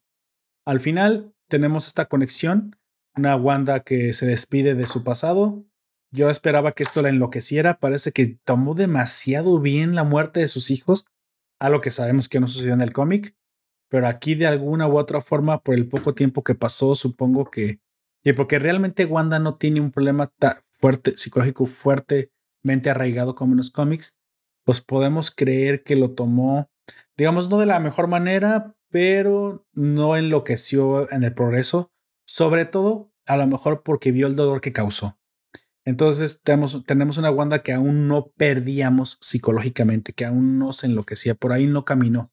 Este argumento se en algún momento se previó porque eso es parte de los cómics, pero como dije, el desarrollo el desarrollo era poco y a lo mejor hubiera estado muy forzado una, una Wanda destruyendo o convirtiendo el mundo a placer solo por, solo por capricho. Creo que más bien fue... final... Sí. Sí, no. Ah, bueno, creo que más fue, más bien fue la construcción de un perfecto puente con la pareja que esperamos ver en la siguiente película que da el arranque oficial, ahora sí, a todo el abanico de posibilidades con el, aunque ya tenemos unas de la cuarta etapa de MCU, creo que el que sigue precisamente es el equivalente al primer Avengers de, de hace ya casi 10 años, o más de 10 años, que es precisamente Multiverse Madness con Doctor Strange. Pónganlo en su calendario, esta película vale la pena ver en el cine si es que la estrenan porque viene precisamente a ser muy probablemente la piedra angular sobre la cual se construye a partir de ahora el universo del MCU. Pero la primera película de este etapa 4 es eh, Black Widow. Por lo que sé, Doctor, Doctor Strange, Multiversity Magnus, ni siquiera se está grabando, se habían suspendido las grabaciones. De hecho, creo que es Spider-Man Homecoming, ¿no? ¿No cuenta como etapa 4 ya? Mm, sí, Homecoming sí, porque es póstuma. No, Homecoming, la segunda. Ah, la, de La segunda es. Eh, sí, puede ser, ¿ah? Sí, porque vincula todos los hechos anteriores. Los hechos de la 3 con la 4. Eh, Homecoming. Eh, no, no. No, Homecoming sí es la segunda. Lejos de casa. Lejos de casa. Spider-Man lejos de casa. Es que ese. Ah, Far From Home, tiene toda la razón. Hay demonios, es que los pinches los ¿ah? títulos. Puede ser, puede ser. Es que esa es la que yo creo que era, o sea, tengo que por, por historia, y la había escuchado en algún lado, en algún reseñador, era oficialmente la primera del MCU. Por eso dije que no importa que no sea la primera, pero sí es la primera película que ahora sí abre con fuerza el abanico. Fue como cuando vimos Avengers. Eh, recordemos que eh, Avengers antes y después de Avengers fue completamente distinto. Sí se convirtió prácticamente en, en otro universo. Vimos algo que nunca habíamos visto, fue Disruptor. Pues ahora precisamente, eh, muy probablemente Doctor Strange, Doctor Strange 2 vaya a ser la piedra angular como en, el, en su momento fue, fue Avengers. Vamos a ver qué tanto une. O sea, hagan sus mm. apuestas. A lo mejor hasta vemos todos sus, sus, fantasías más oscuras. Vemos hasta, hasta, hasta Ghost Rider aquí, ¿no? Si es de Marvel, Ghost Rider. Ghost Rider. Sí, sí, sí. Había prometido serie, pero se suspendió. Veamos hasta Ghost Rider, no lo sé. algo había escuchado que incluso se le había, se le había vuelto a proponer a Nicolas Cage volver con el personaje, pero quizá. Mire, si le llegan al precio. sí. Em, bueno, la próxima que viene en el cine era, eh, Black Widow. Me parece que va a ser una película con un poco más de drama. Yo lo espero. Que estas películas de o este cine de pura opción, más superheroico. Em, me gustó también mucho en este último capítulo esa pelea que tenían en, el, en la biblioteca circular. cada vez que vi una de esas peleas me acuerdo del juego Batman, eh, Dark Knight. Esta biblioteca circular que hay un lugar que la tiene en Estados Unidos que es el Observatorio Naval de los Estados Unidos muy buena, y la residencia oficial del vicepresidente de, de Estados Unidos. Un dato ñoño como todo lo que se llama. Así que eso, esto se acabó. El 19 llega los seis capítulos de El Soldado del Invierno y Halcón y el Soldado del Invierno. Habrá que esperar. Me parece que eh, Falcon and Winter Soldier es una especie de. No sé si tuviste alguna vez Rápido y Furioso la serie. La serie, no, Don Comics solamente he visto las películas. Eh, Tiffany Amber Thiessen. No, me parece que Falcon, el, eh, el, Soldado del Invierno, es, va a ir por ahí, por ese lado. Mucha acción, quizás de fondo sonando algún tema del momento, pero viene por ahí. Espero que sí. Espero que sí, ya que al ser héroes, menores, como que bueno, sí tienen que tener alguna clase de extra. Ayuda extra. Yo, yo a Loki, bueno, a los animados de What If, pero a Loki también le tengo un poco más de, le veo un poco más de proyección. Pero quizás habrá que ver. Exactamente. Como dijo Don Comics, este es el final de WandaVision. Esperamos que las siguientes series estén a la altura o al menos sean interesantes. Es posible que no todas nos gusten. Es posible que tengamos de todos modos que saber de todas para poder tener la continuación enterita, como en su momento de las películas. No lo sé, es posible que veamos algunos spin-offs, what ifs que no estén necesariamente conectados, que es lo que yo espero realmente que comience a suceder. Pero bueno, como siempre, el, el crossover es el que vende. Esa es la verdadera razón por la cual te chutas películas que no te gustan tanto del MCU, pero que tienes que saber porque todos tienen una clase de papel importante que desempeñar. Así que bueno, tal vez esta sea el gancho, esta sea la trampa y esta sea la forma de Disney de precisamente seguir creciendo su negocio, ¿no? Y recordemos al final que esto es un negocio. Podemos resumir WandaVision como el primer polvo. No esperamos tanto, cuando ocurre todo es tan confuso y al final simplemente esperamos lo siguiente. Yo solamente la vi por Elizabeth Olsen, sinceramente, o sea, Ah, porque eso es lo que yo esperaba que ofreciera, pero al final creo que me encantó por la leve adaptación que hicieron y por los conceptos que lograron manejar. Al final creo que es una serie que mantuvo un espíritu muy parecido al de las películas. Así que si siguen así, es posible que estaremos, estamos trayéndoles mucho más del universo extendido de MCU ahora en la plataforma de la Grande.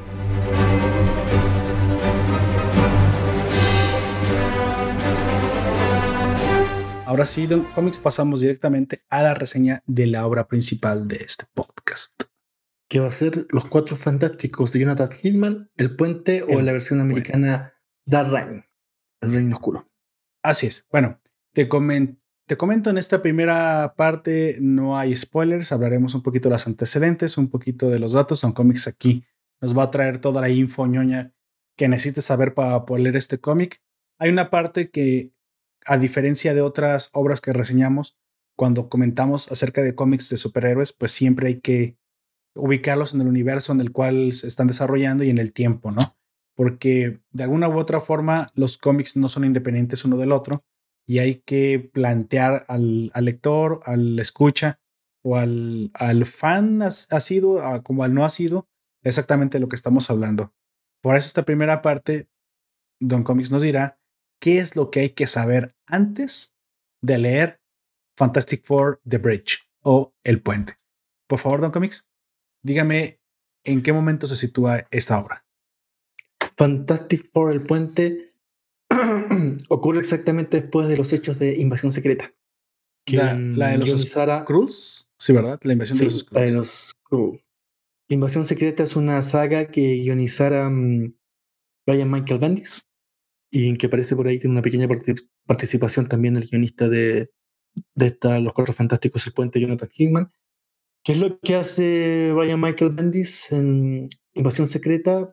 Una saga de esas sagas de mm, Maxi Universo, en que va involucrando a los diversos, muchos personajes ya perdidos a esa altura, en, cajones de archivo olvidados, los va involucrando en una, invasión compuesta de varias etapas de los Skrull, una de las razas más famosas y que más relación ha tenido con, por ejemplo, los Cuatro Fantásticos, porque apareció en número 2. El número 2 de los Cuatro Fantásticos, ya en un lejano 1962, ¿aparece? Vaya. Aparecían estos Skrull disfrazándose los Cuatro Fantásticos, lo que provocaba la ira de la ciudad de Nueva York, porque estos Skrull como Cuatro Fantásticos en el mar. Y eso también era uno de, de, los aspectos que marcaba ya el estilo Marvel, eh, cómo se relacionan los superhéroes con los habitantes comunes y corrientes, cómo odian, por ejemplo, estos habitantes de Nueva York que les destruyen cada vez que se agarran a combo. Porque nunca les queda, en, en teoría nosotros, lo que nosotros vemos en los cómics es la visión de los superhéroes, pero también Marvel ha trabajado mucho con, el, con la visión de los, de los simples mortales, cómo se relacionan con estos seres que tienen peleas atómicas destruyendo edificios, pero que ellos no entienden ni cuáles son los buenos ni los villanos, ni por, y que también se retoma en el, a propósito que hablábamos de Wanda, en el eh, MCU. MCU con la destrucción de, de Sokovia, cómo empieza Civil War, ¿te acuerdas cuando esta señora le, cuando así empieza también el cómic, cuando le, le cuestiona esto de que su hijo murió por este ataque que hicieron, estas ondas de choque que producen los enfrentamientos de los Avengers. Exacto. Y eso, y es tan relevante esto en el, en el estilo Marvel que incluso que él lo, lo toma años después, por lo menos en su cine, eh, de ese cómics. Y es la famosa escena donde empieza Batman, Super, Batman Superman, eh, Don, Don Justice, Don Justice. John Justice. ¿Te acuerdas donde empieza este cuestionamiento? Bueno, Batman está cuestiona, Bruce Wayne cuestiona a este Superman que destruye media ciudad enfrentándose al Capitán, al Capitán Sonner. Eso oh, es. Eh, down, of Justice, perdón. Down, of, justice. Esto es lo que se, se da sus primeros pasitos en este antiguo, pero clásico, Fantastic Four 2, y que tiene como protagonista a los Skrull. Los Fantastic Four logra traducirlo eh, y hay una viñeta que me llama mucho la atención que es, eh, dice Red Richard, lo reducimos al ser más, no, logramos que, porque una de las características de los Skrull, después con el tiempo se va a ir explicando, a sofisticar, porque tienen estos poderes de transformación. Incluso en, el, en la que vimos de WandaVision ni siquiera tienen poder de transformación, se saca una máscara. Oh, Órale. ¿Te, eso ¿te acuerdas, no? No se transforma, saca una máscara. Mm, no, no, tengo yo, no, he leído Invasión Secreta. No, no, me refiero al, a la última que vimos, al último capítulo de WandaVision. Cuando van al cine con Fotón. Ah, ok, sí, sí. No la, ella se saca una máscara, no se transforma. Exactamente. Sí, sí. Una de las características. Sí, es una máscara como tecnológica, ¿no? Pero se, se nota que no es una transformación. Por eso yo me quedé con la idea de que era un Kree y no un Skrull. no, una de las características de siempre los Skrull es que pueden transformarse y esto lo toma Red Richards y mm, contiene a estos Skrull y logra que, bueno, no me acuerdo cómo era el proceso, pero los convence de que se transformen, tengan una sola transformación, que esta sea casi eterna, y que se transformen en el ser más, más inofensivo de la creación, en una vaca pastando. Y ahí vemos tres vacas que son los Skrull transformados definitivamente. Con los años y con las décadas, eh, esto se fue sofisticando. Esos primeros Skrull que vimos por ahí, entendemos que es un Skrull originario que llegó a la Tierra. Esto va a generar constantes invasión, intentos de invasión, hasta la década, la primera década del 2000, donde tenemos a Brian McKenzie retomando todos estos elementos y creando esta invasión secreta. En esta invasión secreta, como decíamos, es una saga omnicomprensiva, trata de ser lo más omnicomprensiva posible, eh, va generando, bueno, ah, tomando, tomando esto de la, de la posibilidad que tienen los Skrulls de transformarse, va generando arcos, eh, nudos, de, mm, nudos de relato en distintos lugares del gran universo Marvel. Eh, muy parecido, y esto también hay que reconocerlo, muy parecido a lo que hiciera 20 años atrás de ese cómics con Invasión. Oh, ok.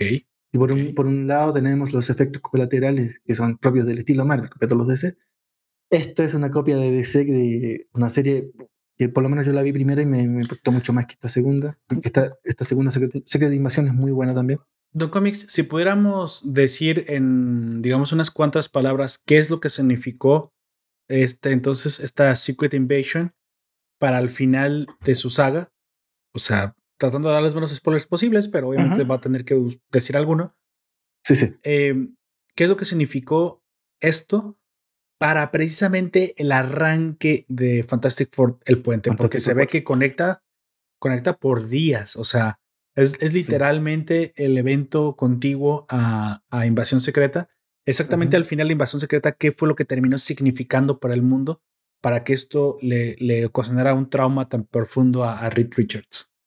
Bueno, lo que, lo que hace Brian Michael Bendis con Invasión Secreta, Invasión Secreta en teoría responde a las sagas anteriores, Civil War, House of, House of Hem, que según Invasión Secreta no son más que avanzadillas de los Skrull en ese momento, o sea, te cuenta la historia completa. Mm, Al final de Invasión Secreta tenemos que el gran héroe de la Tierra por esas cosas es eh, Norman Osborn, el hijo de Oswald Osborn. Norman Osborn es el, el cuasi amigo de Spider-Man, este, este colorín. Llega a ser presidente de, de, la Tierra porque él vence directamente, o eso nos quiere decir en un primer momento, a, a, la, a la reina Skrull. Él llega a oh. presidir la Tierra y tiene que ver con, bueno, como se llamaba la, esta saga, em, en inglés, el Reino Oscuro, el Reino Oscuro de este villano, o este supervillano siendo el presidente de Estados Unidos, que también lo había hecho antes de ese cómics con el Luthor, presidente de Estados Unidos. Aquí en este momento tenemos a una a los cuatro fantásticos volviendo al edificio, al edificio Baxter, después de las secuelas psicológicas que tiene Red Richards porque se siente culpable de los hechos que, por ejemplo, ocurrieron en Civil War. Sí, sí, claro, que, claro. Que fragmenta al, al, universo Marvel superheroico. Recordamos que él estaba del lado de Iron Man precisamente. Y de hecho se peleó con su Richard, su esposa, que se fue al lado precisamente de Capitán América. Muy curioso. hay, hay, una partecita donde Em, aparece Sue Richards con una especie de coqueteo, conversación con Namor, el eterno, el eterno enamorado de Sue Richards es Namor. ya, somos varios eternos enamorados de Sue Richards en cómics. Debo confesar. Que va a ser Jennifer Lawrence, mucho más. Oh, por bueno, en este preciso momento Para que este a Norman, Os, Norman Oswald siendo el presidente de Estados Unidos, el Reino Oscuro, y de nuevo pero también tiene que ver mucho con un relanzamiento de la, de la serie, de la saga, de, de la serie Fantastic Four, que se ha cancelado varias veces. La última cancelación que la tuvo fue el 2015. Eh, se especuló mucho de que fue gracias a esa mala película, Los Cuatro Fantásticos, que Marvel quiso poner presión es posible. y canceló la serie para recuperar los derechos, pero al final terminó comprando la compañía completa. bueno, tenemos a los Cuatro Fantásticos volviendo a este cuartel. Eh, Red Richards muy en su mundo con estas. Em, a ver, de cómics, nada más antes de entrar, antes de entrar en spoilers, espere, eh, téngame sus caballos ahí. Esa es la parte con spoilers. Antes de entrar directamente ahí, hablemos también un poquito de es, este momento, este momento del reboot en el universo de Marvel. Yo soy un poquito ignorante de lo que estaba pasando. Otros héroes estaban también viviendo algo similar. Eh, los la compañía tenía otros autores involucrados en esto. El mismo autor eh, es el que estaba antes haciendo lo de los Cuatro Fantásticos, volvía. ¿Qué, ¿Cuál era el, momento que estaba viviendo la compañía aquí, el tiempo? Bueno, aquí está, está empezando a pesar un poquito el cine. Están apareciendo las primeras eh, películas. Oh, esto, es bastante nuevo, esta, saga.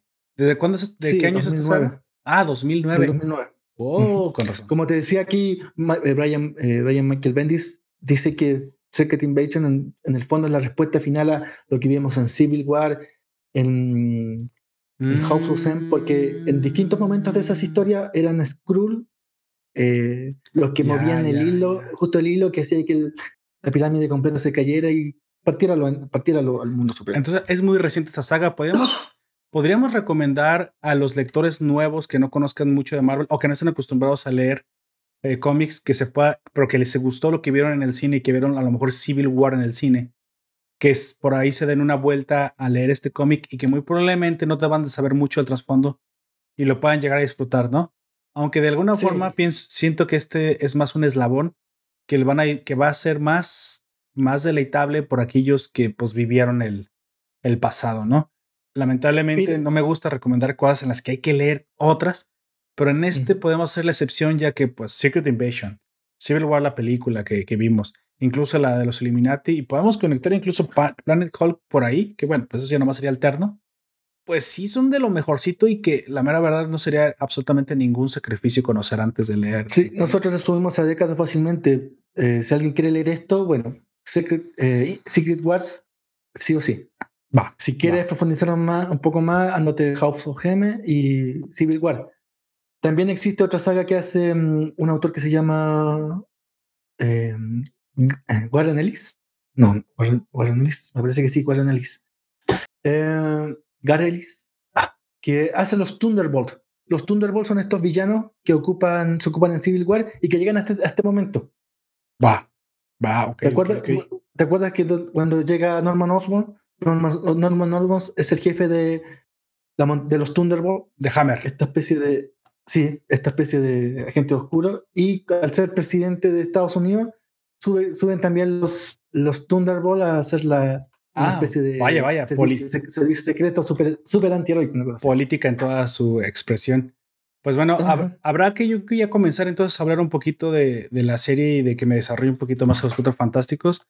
Hasta aquí me parece que las personas que tengan verdaderamente ganas de leerlo y no lo hayan leído, la recomendación es lean Secret Invasion.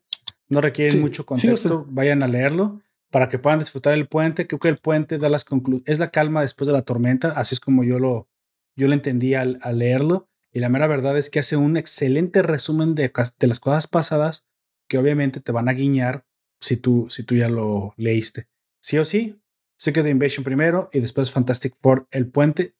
La mera verdad, la calidad del dibujo es imperdible. Yo quedé fascinado con los dibujos. 2009 ya no es ya no es el dibujo que podrás decir, ah, es un poco de nicho. No, no, no. 2009 ya tiene toda la tecnología. Se ve que están muy probablemente ayudados por computadora a más no poder. Pero bueno, pues esa es, la gran ventaja de que ahora tengamos este, las, las máquinas para ayudarnos. Y en un futuro no podremos ni siquiera distinguir si es verdaderamente el artista, mando el artista o que tanto es por computadora. Pero eso no es necesariamente malo. Creo que eso nos trae historias más rápido y más disfrutables para que no nos estemos quejando de que tardan tres años en salir, ¿no? Y que luego las, los cancelan como pasan los mangas. Así que yo creo que van a disfrutar mucho el arte. A mí me gusta mucho el, el nuevo el nuevo arte, aunque sea pues ya más, más tecnificado como, como lo van a ver. Bueno, aquí, aquí detenemos la parte sin spoilers, ve a leerlo, nos vienes de vuelta y terminas de escuchar esta parte, o si te quieres quedar, pues vas a disfrutar mucho el análisis que vamos a hacer. Es un, un número cortito, cinco episodios, eh, de 20 a 22 páginas. Yo creo que te lo lees rapidísimo. una, bueno, mucho de lo que hace Disney, Disney, Marvel es así. Esta es una miniserie de relanzamiento de una serie grande. ¿Mm? ¿Sí? Eh, generalmente autoconclusiva y te, tiene poco de lo que pasó antes. O sea, hay, hace pocas referencias de cosas anteriores y trata de concluirte lo que viene a futuro. ¿no? Curiosamente, el eufemismo de El Puente no solamente habla precisamente de los hechos que suceden dentro del cómic, sino que es literalmente el, el cómic puente entre el universo, digamos, post, eh, o así post eh, Secret Invasion y lo que venga después del puente. Así que. Como, bueno, arrancamos directamente. aquí, aquí ya está empezando mucho el cine y esto es como el, punto de partida de lo que actualmente está haciendo Marvel. Después de esto viene Marvel, Marvel Now, que ya está derechamente muy influenciado por el cine eh, y actualmente está, primero una, una película y después va a haber un cómic. Porque tiene que ver, ya derechamente se, se entiende, el, me parece a mí, que muchas de las series eh, generales, no miniseries ni tipo de cosas, Marvel ya derechamente entiende al, al cómic como un subgénero de lo que se está produciendo en cine o en televisión. Exactamente, tanto así que incluso no, vemos esta nueva temática empoderadora feminista en las, especialmente en las posiciones. Yo lo noté, dije, sí, sí, esto debe ser muy nuevo porque vemos que la cara, la cara presente y parece la forma dominante de los Cuatro Fantásticos viene a través de Susan Richards. Así que bueno, esa es la época de, le vamos a llamar la época de Susan Richards, la, época de, en la que ella parece más la líder que, que Reed. Así que bueno, pero tampoco es que sea demasiado, eh, cambie demasiado las cosas, pero bueno, lo vas a notar incluso hasta, hasta en las poses que tienen, ¿no? Vamos a ver una Susan Richards un poquito más, menos femenina y más empoderada, de alguna forma, quiero decir. Pero bueno, esta historia no iba tanto de, de eso precisamente, aunque lo vas a notar, lo vas a notar, vas a ver que, que a Susan le dan un trato preferencial, va más acerca de precisamente los remordimientos de Reed. Así que pues arranquemos en cómics de entrada el, el Reed que en este momento vamos introduciendo a este, a este lugar, a este lugar de la mente de Elastic, del hombre elástico.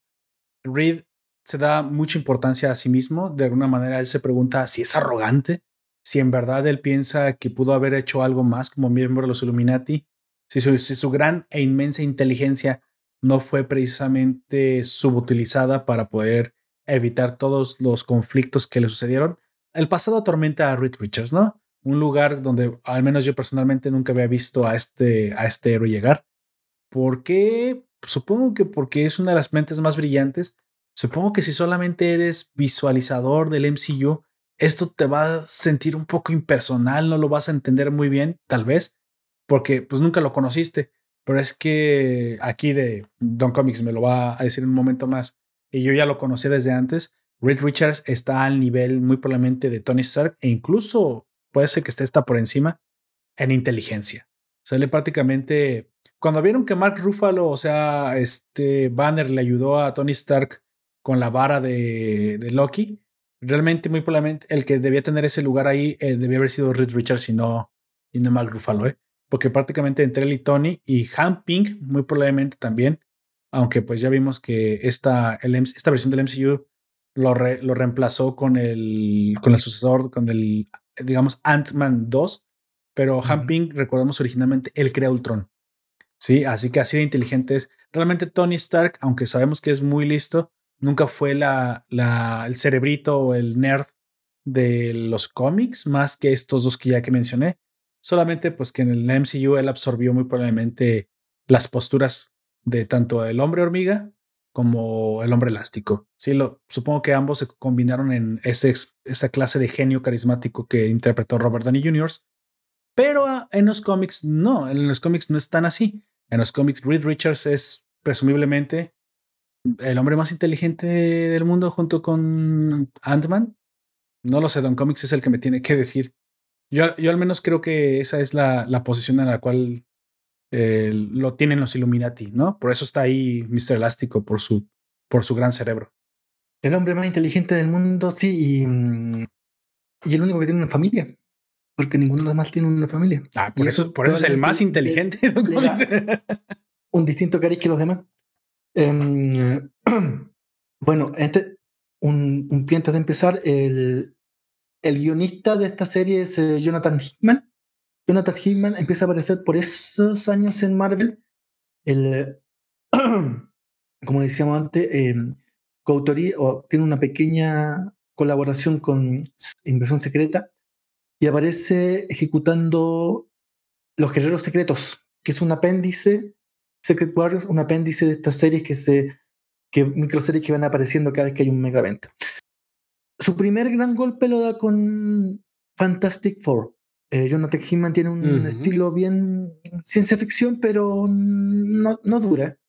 Bien naif, decirlo, bien, bien para arriba, bien, bien naif. No se meten, hay actores que se meten, no sé, con, con, la, con la composición de los elementos químicos, hay, hay actores que se meten en eso, pero este no, este va por arriba, bien naif. Em, como decíamos, parte con Fantastic Four y el 2012 es probablemente la piedra angular de Marvel No o, el, o ese relanzamiento de Marvel que ya mete derechamente el cine. Y de ahí se, se, pierde hasta que vuelve el 2019 con em, House of X. No sé si esta es una, serie una miniserie por ahí. Con este, House of X, sí la, he visto por ahí unas reseñas que normalmente veo. Mm, con este cabezón, con una X, dicen que... Pero como te digo, el autor tiene un sentido más, eh, más de entretención que de sofisticación en su. No, no sé si también dicho sofisticación, más de entretención que más de. Profundización, eh, supongo. Profundización en su, en su ciencia ficción. Y me parece que con los Cuatro Fantásticos lo logra.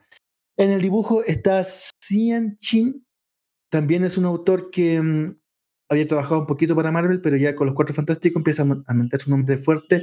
Es un dibujante que está derechamente en lo digital que dibuja muy bien la figura humana, dibuja, aunque con poquitas líneas, los, los, rostros son, son, son distinguibles uno de otro, en los detalles, es un autor que probablemente se hubiera trabajado, si hubiera aparecido el, a fines del 2000, la historia de Marvel hubiera sido otra, porque a fines del 2000, ya diré que a mitad de los 90, el dibujo empieza a decaer mucho, mucho, mucho en los cómics y sobre todo en Marvel.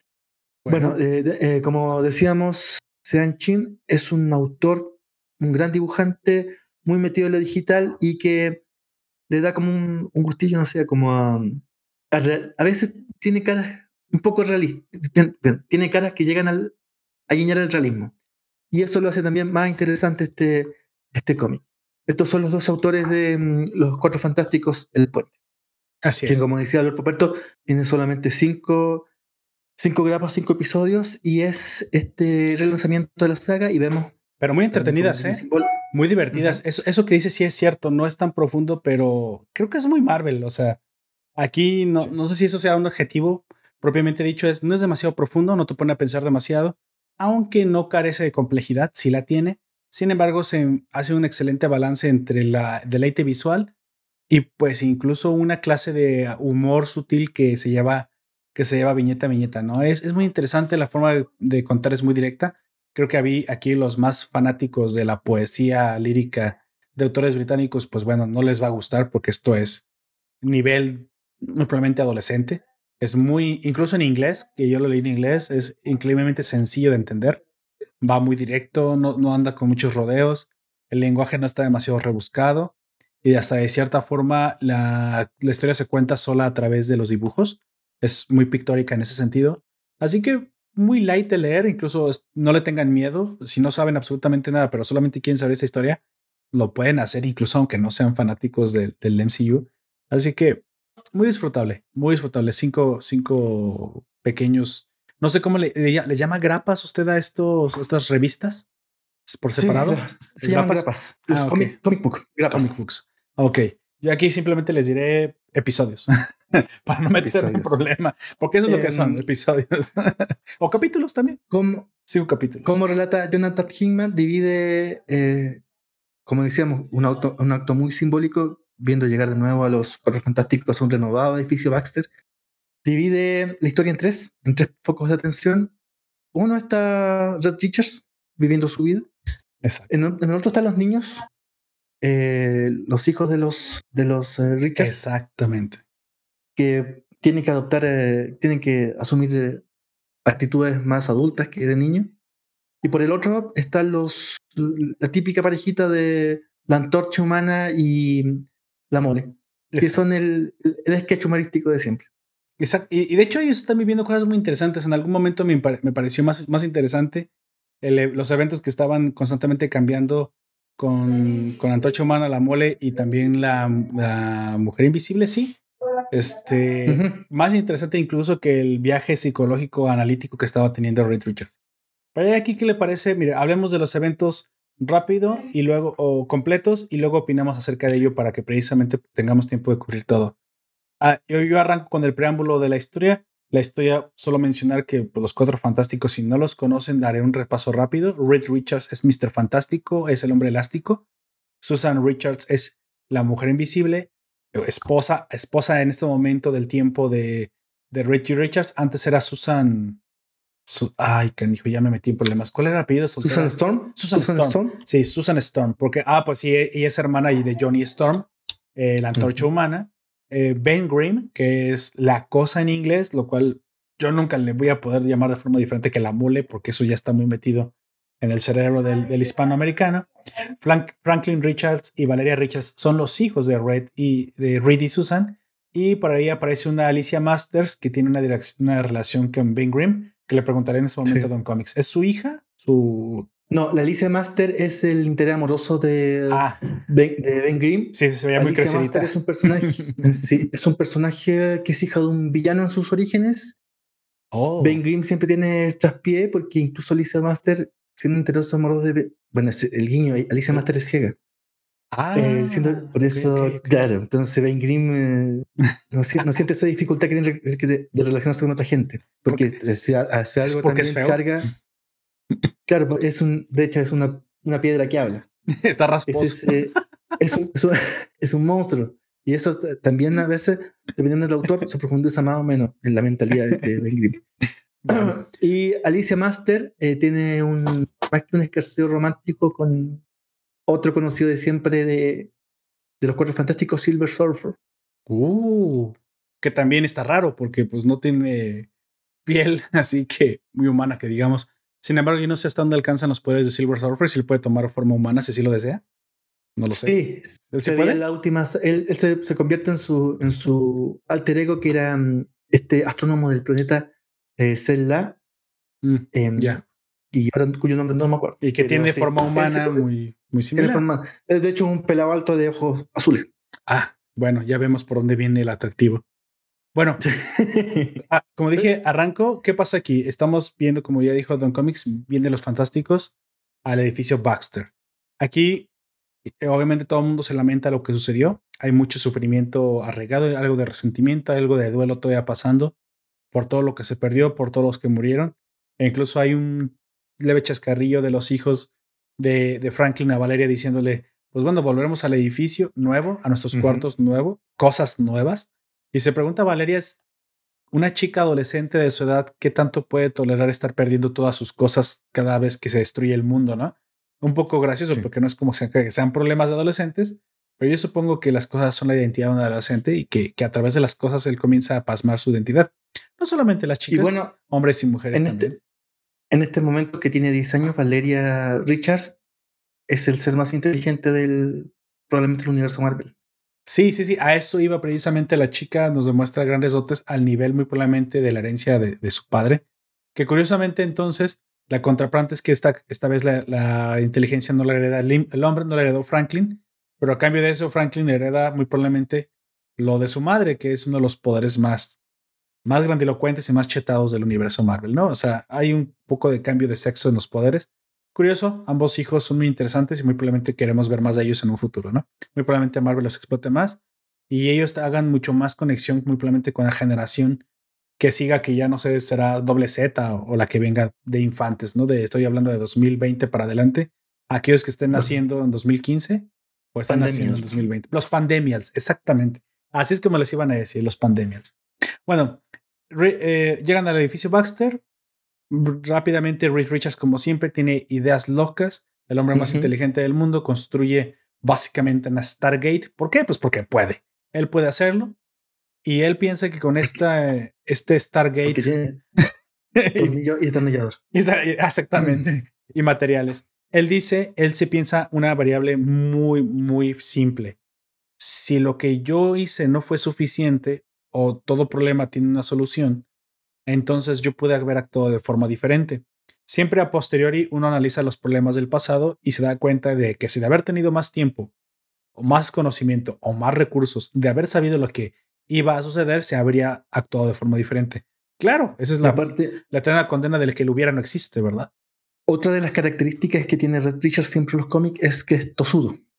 Especialmente tosudo, estúpidamente tosudo a veces. Entonces vemos que esta, esta cualidad de, ser constante en sus ideas, pues bueno, sabes que no iba a evitar hacerlo. O sea, hasta la misma, el mole y el, antocho humana dicen, Susan, no trates de atenderlo, si se le mete algo en la cabeza, lo va a hacer. ¿Qué hace? Pues básicamente, dígame. Un datito al margen, cuando llegan a esto, bueno, se ven a dos páginas, cuando llegan al universo, al edificio Baxter, se ven unos robots unos robots ordenando. Es cierto, unos Doombots por ahí. Estos robots son los famosos Herbie. Oh. ¿Quién es Herbie? Un personaje que se creó no en el cómic, sino en la serie de televisión de los años 70. La, la, serie animada de 1978. En esa serie aparecen.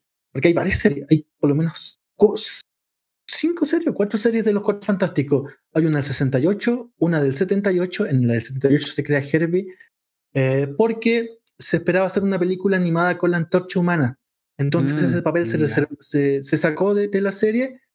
Nunca se hizo la, nunca se hizo esa película animada, pero sí se metió como un cuarto personaje este Herbie que tiene que ver mucho con el, o por lo, por lo menos en su momento ahora ya se, se, está desluciendo y aquí vemos Herbie sin nombre y sin nada, vemos sin ninguna característica más, allá de ser un robot. Muy parecido al robot de Partido en el Espacio.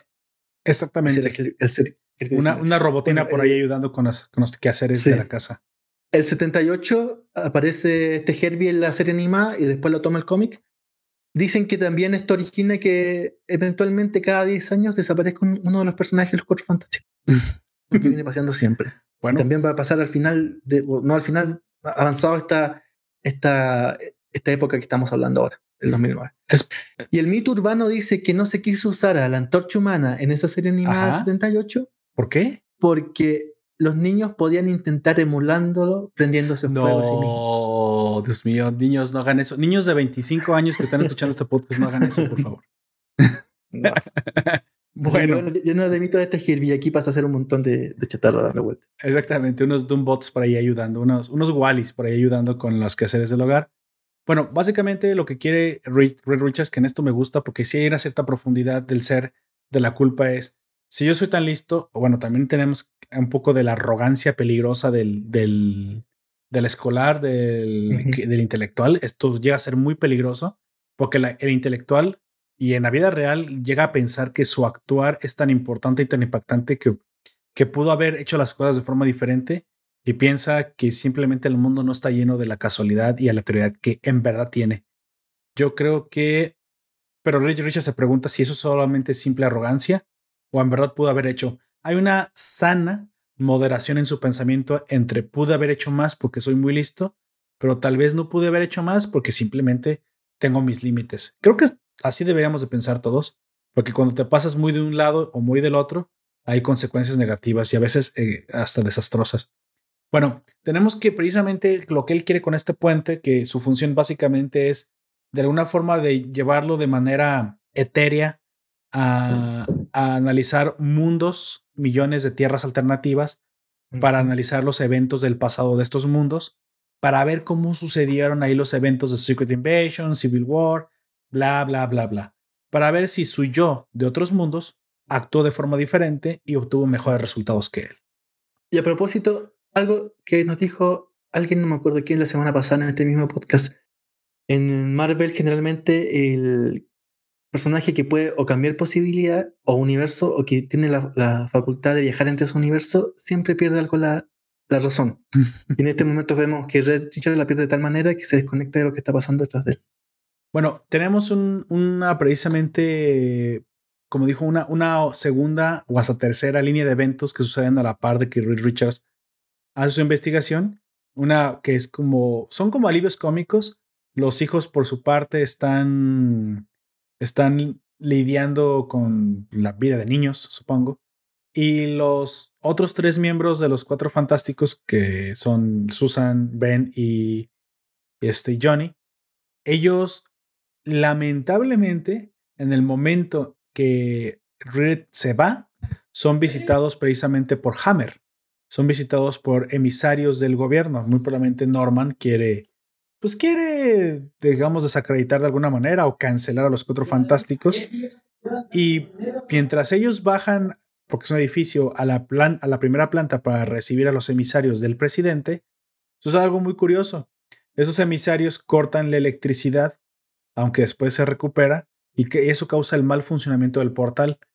Esto es un guionazo, muy probablemente para darnos una algo que hacer, algo que leer mientras Richards pasa por esta autoescribimiento, esta, epifanía intelectual universal, multiversal, que es precisamente que al funcionar mal la, la máquina, la máquina comienza a cambiar la realidad en la, adentro del edificio Baxter, en la cual están los otros tres miembros.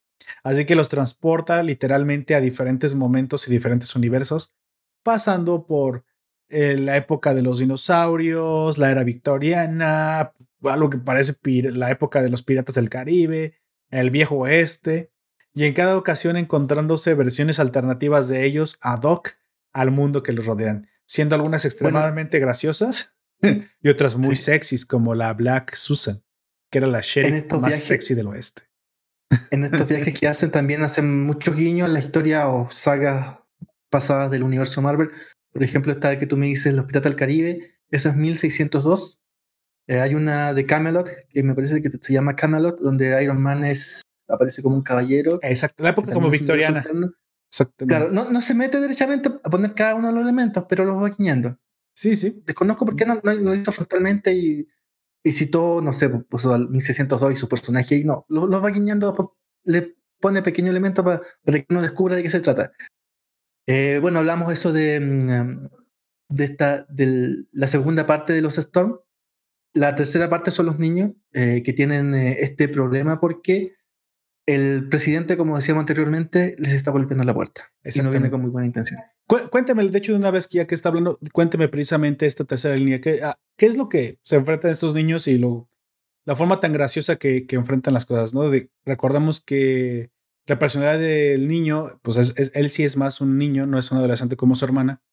Su hermana es más lista, eh, es más inteligente, pero de alguna forma también es un poco más eh, dependiente, no dependiente, sino valida más la fuerza de, de, de Franklin, como que reconoce eh, que hay algo diferente en su hermano. O sea, Franklin es presumiblemente, si su hermana es la más inteligente del mundo, él es el más poderoso del mundo.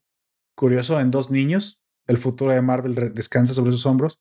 Y, esta combinación es un poco de manera, eh, es curiosa, a veces es graciosa, a veces es irreverente, es espontánea. No sé, no sabes lo que van a hacer estos niños porque precisamente hay eh, trillones de posibilidades en la forma en la que puedan actuar. Precisamente, hábleme de, lo que sucede con ellos en el edificio. Bueno, en el fondo, ah, y al final los niños se terminan quedando solos eh, y se están cuidando a ellos mismos, básicamente, hasta como decimos antes, ven al presidente en la puerta. El presidente es Norman Osborn y, como decía el propio antes, viene con la comitiva de Hammer y sus amigos de los Thunderbolts. Entre ellos Venom y no me acuerdo bien más. Hablábamos de los Thunderbolts y la serie de que yo quería citar, que se llama especial, bueno, la, pequeña que se llama El ascenso de Osborn, fue escrita por Warren Ellis. Esa también sería recomendable que le pegaran una leída porque Warren Ellis fue en su momento un, no quiero decir un one hit wonder, pero en su momento fue el autor revelación a principios de los 90 con una serie, un cómic que se llama Transmetropolitan, que era muy, oh. muy, muy adulto y tocaba temáticas que en esa época no se tocaban. Y yo, yo giró el, el, sentido de muchos de los cómics. Pero bueno, es, uh, este autor se hizo cargo de los Thunderbolts y vemos estos Thunderbolts ahora convertidos en Hammer con oh. el presidente de Estados Unidos, Norman Osborn, y Venom, y no me acuerdo qué otro villano más hay por ahí. Exacto. la puerta de los, de los Cuatro Fantásticos para allanar el, allanar el edificio. Sí, bueno, de hecho iban directamente a, a hablar primero con el presidente digo, con Red Richards, el presidente, pero de alguna u otra forma, primero convencieron los niños a Osborne que fuera primero de forma pacífica y no tenían intenciones de llenar. Lo que pasa es que suceden dos eventos. En el primer evento, que es eh, un día, unas horas antes, o sea, llegan dos comitivas. Primero llega una comitiva que es la que corta la energía y es la que provoca el mal funcionamiento. Pero esta comitiva lo único que hace es que le entrega un citatorio a los niños que estaban solos diciéndoles que el presidente ya venía. Ya después llega una segunda comitiva en la que llega Norman Osborn con Venom y es precisamente, pero ya cuando llegan ellos ya está funcionando mal el portal y, él no puede ni visitar a Red Richards ni puede ni visitar a los otros tres, cuatro, a los otros tres de los cuatro fantásticos porque ambos están precisamente en otros universos. Mm. La cúpula del edificio Baxter está prácticamente en otra dimensión. Richard está en, absorto en, sus problemas y el resto está en otra dimensión. Exactamente, así que solamente los niños que están precisamente en la planta baja son los únicos que se dieron cuenta de la visita de ambas comitivas. De hecho, para este momento los niños ya habían reparado, bueno, la chica Valeria ya había reparado la energía cortada, pero de eso todavía no, todavía no volvían los, sus papás. Una porque los tres fantásticos perdidos en los universos tenían, iban a volver solamente cuando Reed terminara de hacer lo que estaba haciendo, sus menesteres adentro del puente, y, y cortara el programa y ya volviera. Entonces, al apagarlo, él, él iba obviamente también a, apagar lo que estaba sucediendo afuera. El mal funcionamiento no cesó hasta que apagó el aparato. Así que esto es gracioso porque los niños reciben al presidente y Franklin, pues, este, le, le juega jugarretas, le juega bromas. Bueno, Volviendo precisamente al, tema principal, todo esto sucede al mismo tiempo. Los cuatro fantásticos eh, partidos en dos grupos, los, los este, Reed, Richards y los otros tres viviendo cosas diferentes, los otros tres viviendo una serie muy interesante de experiencias en diferentes universos con diferentes versiones.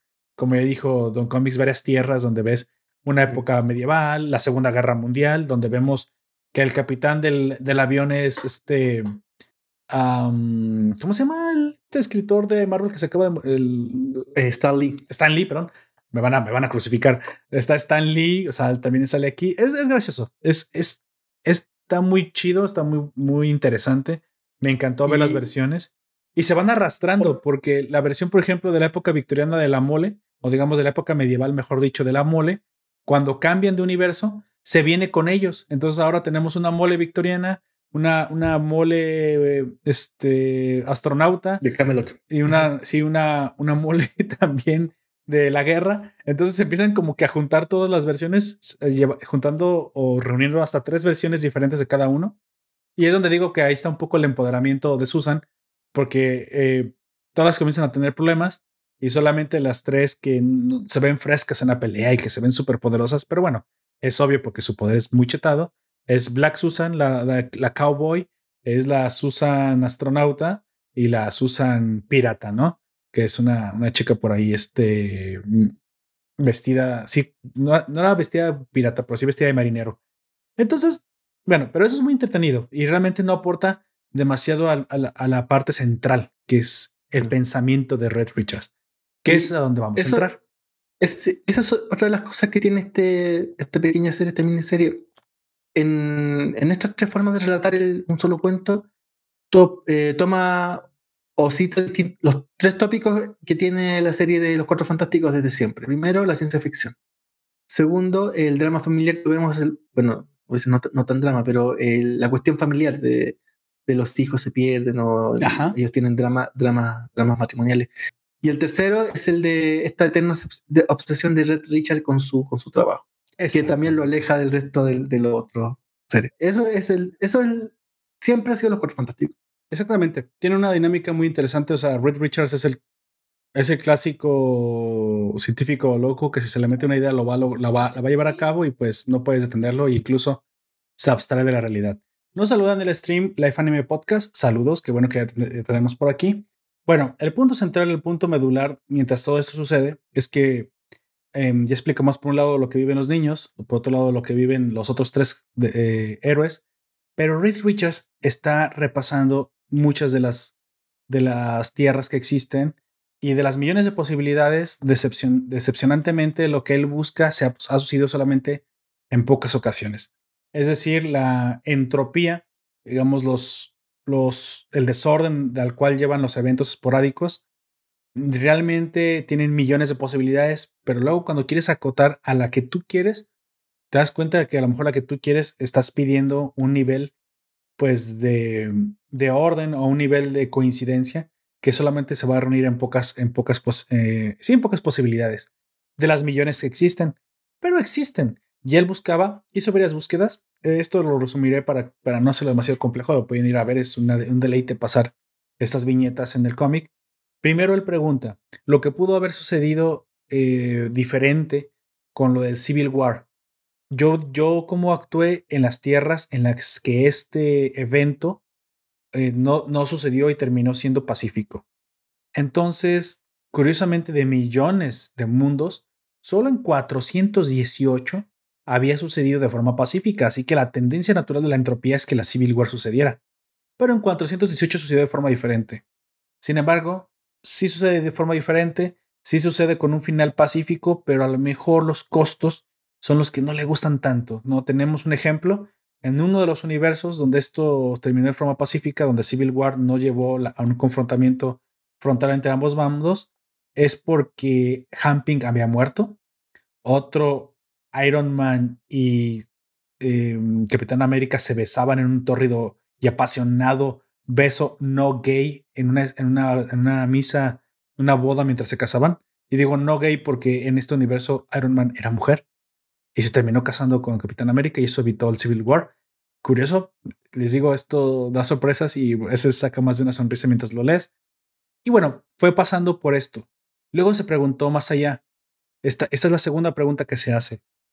Dejando Civil War de lado y yendo directamente, bueno, las respuestas básicamente no le gustaban, sale de, lo de Civil War. Pero es que bueno, es que eso era así. En todas muy probablemente él pudo haber hecho algo diferente cuando él hubiera controlado la situación por sí solo. Es decir, si no tenías a Hamping y Iron Man como variables y todo hubiera dependido, esta Civil War hubiera dependido de Reed Richards, parece ser que esto hubiera llevado a, un, a una solución pacífica. Lo curioso es que siempre caía del lado del bando de, de Reed Richards. En 418 ocasiones que no se peleó, que no llegó a un conflicto, Reed Richards lograba que se firmara el acta. Así que ya no sé si esa paz realmente vale la pena. Paz bajo control. Mm, yo no estoy tan seguro. Y como, Como Es- dice Lord Poperto, eh, la única forma de hacer evitable el. o, o evitar Civil War era eliminando a, a uno de los dos. Exactamente, y que él pusiera una ley totalitaria sobre los demás y los demás lo hubieran aceptado solo porque era él. Qué curioso, ¿no? Pero como decíamos en un capítulo anterior, viste que se guiña varias veces el, el- la caída, el, el- el alcoholismo de Iron Man. Sí, sí, sí. Otra vez ahí lo vemos el hombre en la botella, el demonio en la botella con Iron Man. Iron Man no estaba presente porque era alcohólico, entonces hubo paz. Para que digan que el que dice que el, co- que el alcohol no resuelve los conflictos, pues tiene que leer este cómic y, y que vea que sí lo resuelve. Bueno, hay una Saludos segunda. a Life Anime Bo. Así es, ya, ya lo saludé, ya lo saludé precisamente. Hay una segunda pregunta más profunda que es la que realmente se quería hacer Reed Richards y, y comenzó, digamos, probando lo de Civil War, que fue precisamente, bueno, y en el caso de que la guerra civil está bien, hubiera sucedido, de hecho fue un poco inevitable, pero ahora, el, otro, el otro evento en el que yo fuertemente participé fue la creación de los Illuminati y después la posterior Secret Invasion. La creación de los Illuminati y la guerra civil podrían haber parecido inevitables, pero yo pude haber hecho algo diferente. Si esto sucedió en verdad, si sucedió la guerra civil y sucedió, y sucedió la creación de los Illuminati y yo era parte de eso, ¿ha- ¿hubo alguna tierra en la que, aún pasando esto, yo hubiera causado, hubiera mejor prevenido que la invasión Skrull no hubiera sido tan devastadora, que es lo que realmente me interesa? Todo esto, la primera era una prueba. Esa es la verdadera pregunta que quiere hacerse Reed Richards. Yo como miembro de los Illuminati, ¿pude haber hecho algo diferente? ¿O simplemente creamos a los Illuminati y no... O, o- o provocamos nosotros la Secret Invasion? O sea, nosotros provocamos en a el, fondo.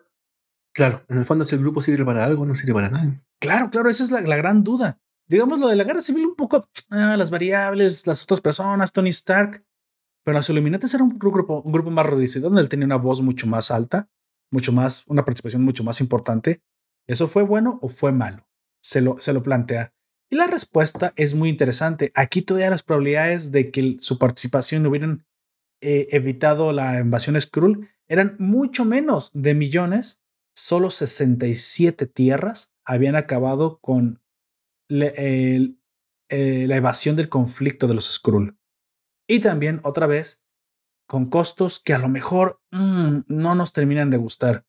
Aquí la conclusión es que él en ocasiones eliminaba a los Illuminati y solo quedaba él y se evitaba la invasión. En otras se hacía un genocidio de la raza Skrull. Con toda su arrogancia, los Illuminati lanzaban al, al Fénix contra el mundo Skrull, desmadraba el mundo Ujú. Skrull y después mataban a Fénix.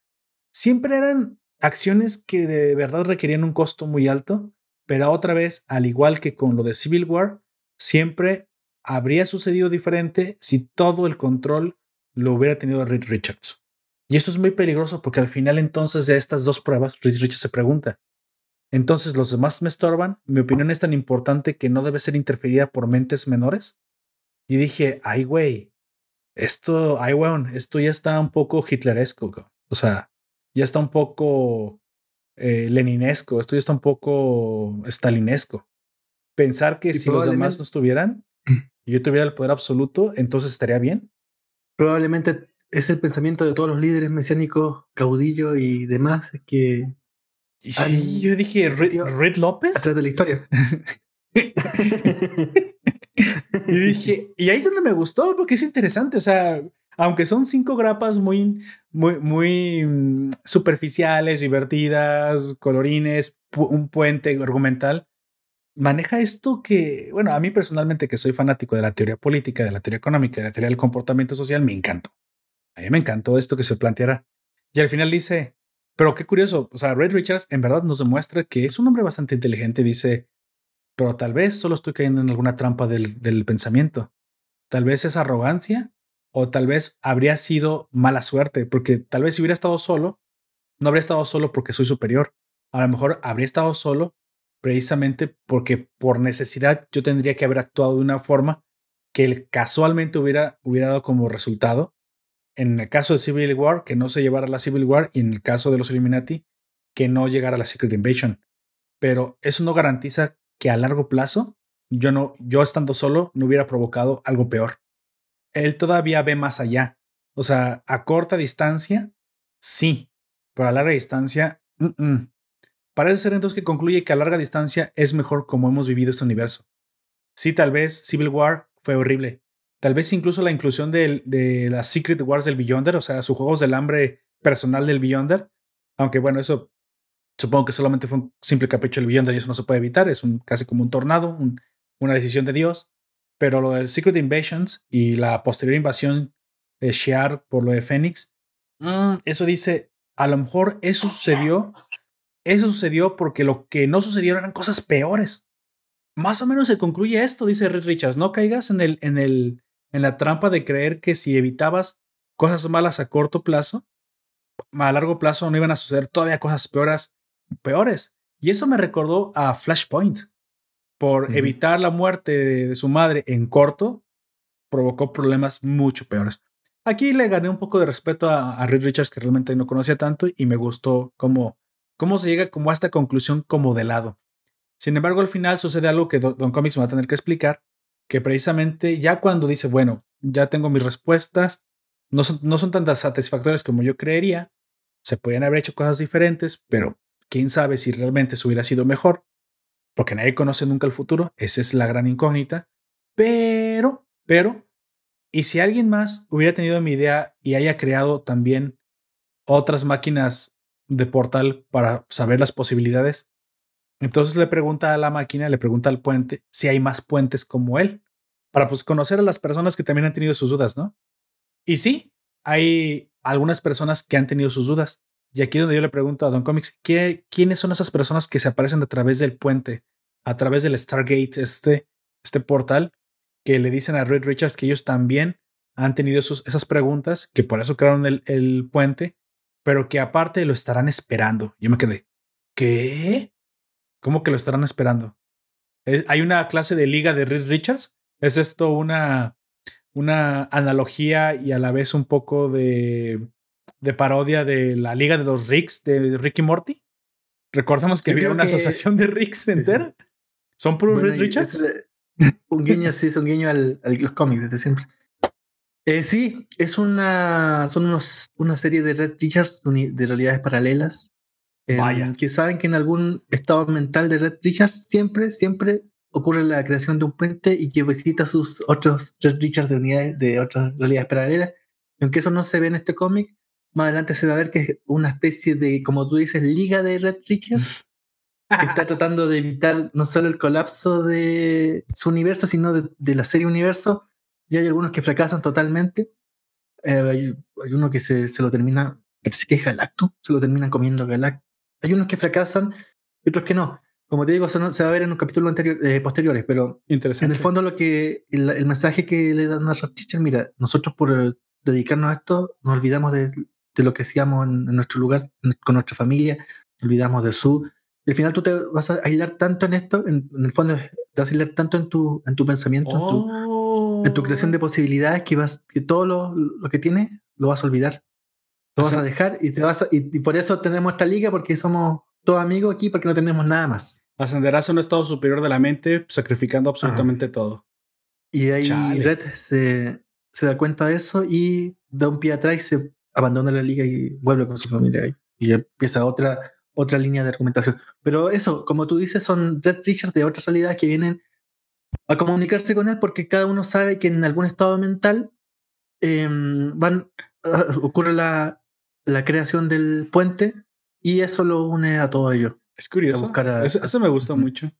Bueno, espero que la mole no sea Morty. bueno, probablemente el Morty es eh, Morty es eh, la torcha humana. La torcha humana, sí.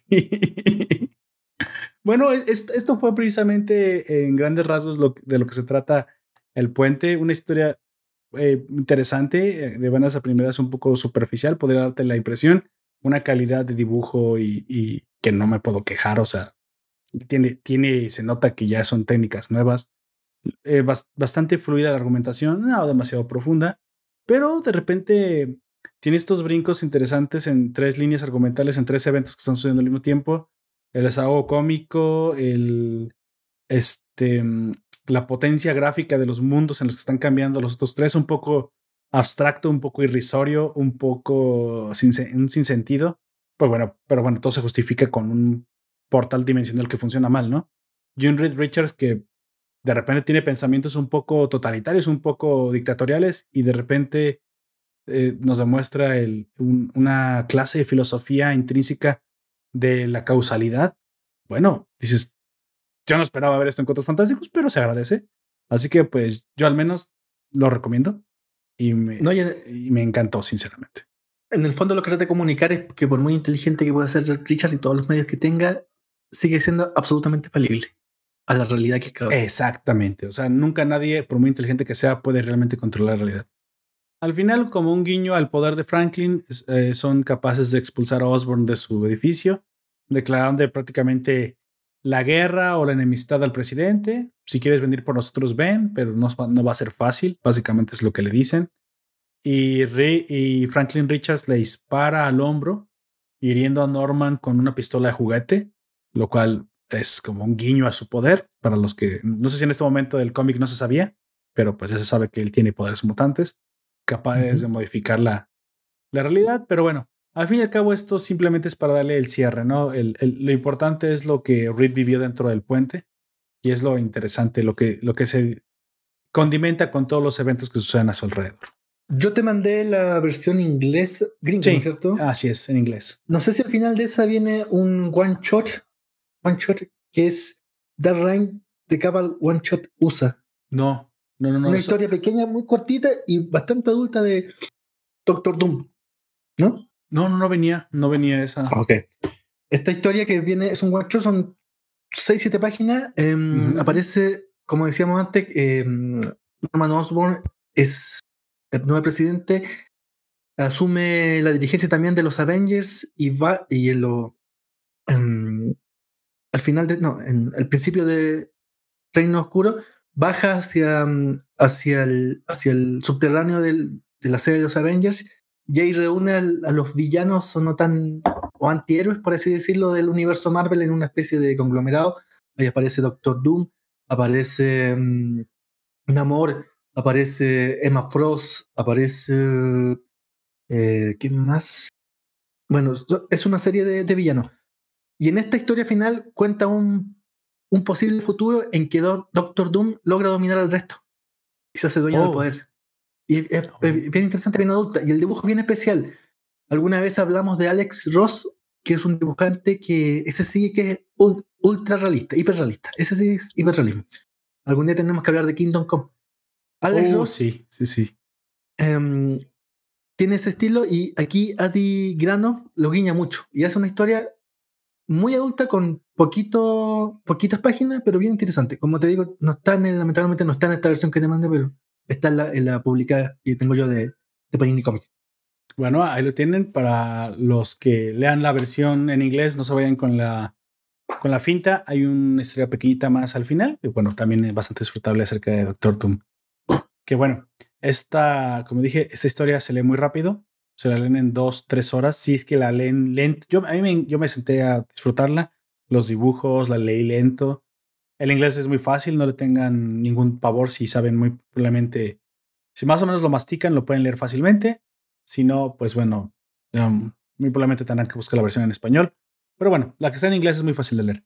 Al final, creo que lo que me quedo, me puedo quedar con los tres puntos específicos que es precisamente nos comparte el pasado, nos comparte el presente y nos comparte el futuro de lo que muy probablemente era el MCU en este momento, pero sobre todo una mirada más profunda al, al corazón de, del pensamiento de Red Richards, que es con lo que realmente me quedó. Me encanta la profundización que al menos se hace el personaje desde mi punto de vista, yo que no lo conocía demasiado. ¿Sale? algo que decir al final de eso, cómics, eh, con lo que se haya quedado, lo que más le haya gustado. Probablemente la piedra angular de la historia del universo Marvel y de lo que ahora es la parte de Disney que tiene superhéroes es los cuatro fantásticos. Sí, y una de, las claves de estos cuatro fantásticos son estas historias de ciencia ficción, aventura y un trasfondo, no sé si decirlo, eh, de relaciones interpersonales.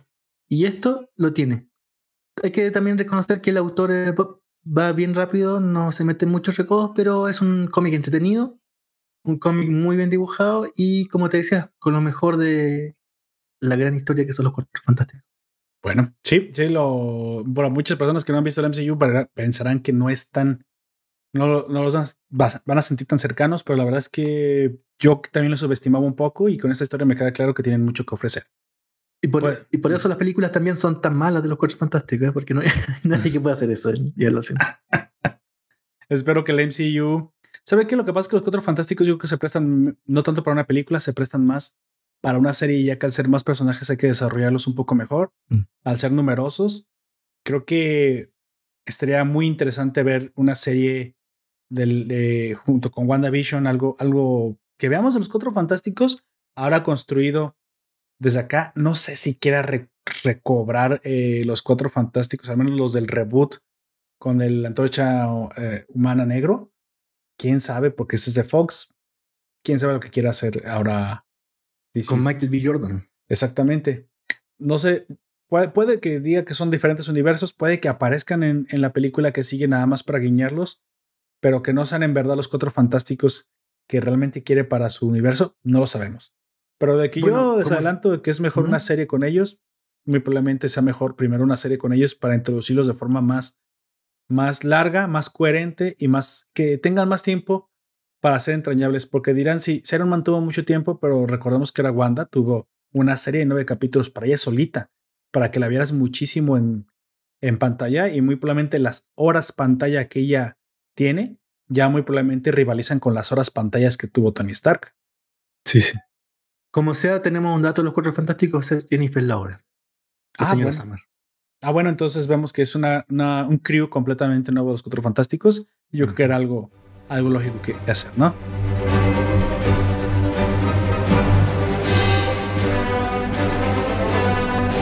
Vámonos, ¿qué le parece? Vámonos despidiendo. Eh, agradezco a todos los que estuvieron con nosotros.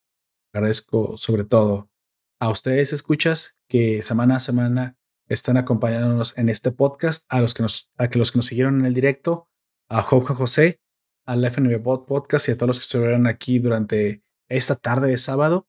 También me encantaría recomendarte que te des una vuelta por nuestro Patreon y veas el podcast para Patreons que ofrecemos, donde nos basamos mucho más en las series live action, no tan conocidas. yo estoy tratando de, reseñar algunas de Prime Video que sé que son unas joyas por ahí perdidas.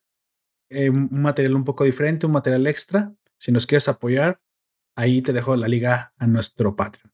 También. A propósito, dígame. De Prime Video, Un Príncipe en Nueva York 2. Sí, ayer se estrenó. Un Príncipe en Nueva York 2 ayer se estrenó. No la vi, la iba a ver ahorita precisamente terminando este podcast y ya le contaré. Ok. Tal vez incluso la le traiga una mini reseña para el siguiente. Sale una, una, una chiquita, una más, más que una reseña, tal vez una recomendación. Y ya les contaré por encima. La, la diferencia entre las reseñas y las recomendaciones es que las recomendaciones no contienen spoilers. Y las reseñas sí. y los análisis, pues más que son reseñas extendidas. Entonces, pero las recomendaciones nunca tienen spoilers, así que ya les recomendaré la, o si también el aquí Don Comics lo quiere hacer, hablemos de la siguiente si le gustó. Yo creo que muy probablemente será una, una película que pase sin mucha pena ni gloria, o sea, es una comedia entretenida, muy probablemente más golpe nostálgico que otra cosa. Pero bueno, si tú disfrutaste la primera, como todos, yo creo que de niños la disfrutamos, en aquel entonces Eddie Murphy la, la petaba muy duro, o sea, era un, era y creo que es todavía hasta el día de hoy un gran comediante. Así que muy probablemente vamos a, a ver muchas cosas que, elementos de la primera película y una historia completamente nueva con el clásico humor de, de, Eddie Murphy, ¿no? Que hace tiempo que ya no lo vemos en el cine. Tal vez. ¿Qué sería de Adam Sandler si no hubiera existido un Eddie Murphy antes que él? exacto, exacto. Bueno, al final, eh, como dije, todos los ciudadanos que, nos, que están con nosotros aquí, les recomiendo que también por ahí tenemos un grupo de Facebook en el cual pueden participar, compartiendo memes, lo que sea, a la, a la, a la comunidad. Como siempre, ahí tenemos eh, moderadores y colaboradores que todo el tiempo están ahí al pendiente. Una gran comunidad. Sinceramente, de lo, de lo mejor no me puedo quejar. Como siempre, también tenemos algunos amigos de la nación, podcasts y canales de YouTube amigos de creadores de gran contenido. Te dejo el vínculo para que los conozcas, diferentes y temas variados. Y por último, pues bueno, suscríbete. Suscríbete, no te pierdas los episodios, que no se te vaya a olvidar, porque luego, ah, como que salió un nuevo episodio de Nación Poperto y me lo perdí. Para esto hay muchísimas formas para que no te los pierdas. La más sencilla, que no te quieres suscribir a nada, ve a la página de la Nación, www.nacionpoperto.com, así de sencillo. Te suscribes a las notificaciones de la página y ni siquiera requieres una aplicación para que te lleguen los nuevos episodios a tu explorador, ya sea tu celular o, a, a al explorador de, de desktop. Le digo un tip, yo tengo por ejemplo Firefox, pero los que tienen Chrome, bueno, también de hecho tengo los dos. Si te suscribes en, en Firefox, en el celular, y te suscribes en la página, pues te van a avisar al mismo tiempo los dos, así que no hay pierde, no te perderás ningún episodio. Pero si aún así deseas mejor utilizar una aplicación para que te recuerde y sigues más podcasts y más, más fácil, entonces también tengo recomendaciones. Si estás en Android, es mucho más sencillo que bajes Google Podcast porque ya tienes la, la cuenta de Google y no hay que hacer nada más que bajar la aplicación. Buscas Nación Poperto y te suscribes, obviamente. O si estás en, en Apple, en, esa, en la marca de la manzanita, si eres un rico capitalista, pues bien por ti, porque a mí también me gustan los iPhones. Entonces puedes descargar Apple Podcast, que desde iTunes, buscas Nación Poperto y es la misma cuenta. Si tú tienes cuenta de Spotify, pues bueno, ahí nos puedes encontrar. Bueno, la pagues o no la pagues, ¿verdad? Porque con la, gratuita también nos puedes escuchar. Y también nos puedes encontrar en Evox, un sitio muy popular de podcast, casi todos por lo general en español. Obviamente estamos en más sitios, pero esos son los principales. También a este directo, que es en YouTube, que es precisamente cuando lo hacemos sin efectos y sin música, porque ya saben, ¿no? Derechos de autor. Y aparte, pues esto es en directo, ¿no? Con nosotros aquí en vivo y a todo color. Y en muchos colores, ¿verdad? Porque nuestro podcast es muy colorido. Así que, sin más dilación, lo más importante siempre es que me dejes tu opinión aquí en la cajita de comentarios. ¿Qué te gustó? ¿Qué te parece Reed Rich a su pensamiento? ¿Tú hubieras hecho algo diferente si pudieras cambiar el tiempo? que es que realmente este pensamiento totalitario de ser muy inteligente y tener todas las variables funciona. ¿Tú ya conoces a los cuatro fantásticos o solamente tienes las malas experiencias de las películas de Fox? Nos lo puedes dejar todo aquí en la cajita de comentarios. Así que, bueno, de hecho en el vínculo que te manda la cajita de comentarios. Al final de cómics, por favor, despídase. Un gusto haber estado contigo y todos los que nos van a escuchar ahora y en un futuro muy cercano, hablando de cómics, series, cine y algo más. Tiene un canal de podcast. Cómics aquí ahora y me pueden ver mis reseñas sobre cómics. Algo más en el canal Cómics aquí ahora y en YouTube. Exacto. Exacto. Bueno, yo fui Lord Paperto. Te recuerdo por último que nos puedes escuchar en Evox, iTunes, Google Podcast, YouTube y Spotify. Hasta la próxima. Hasta la próxima.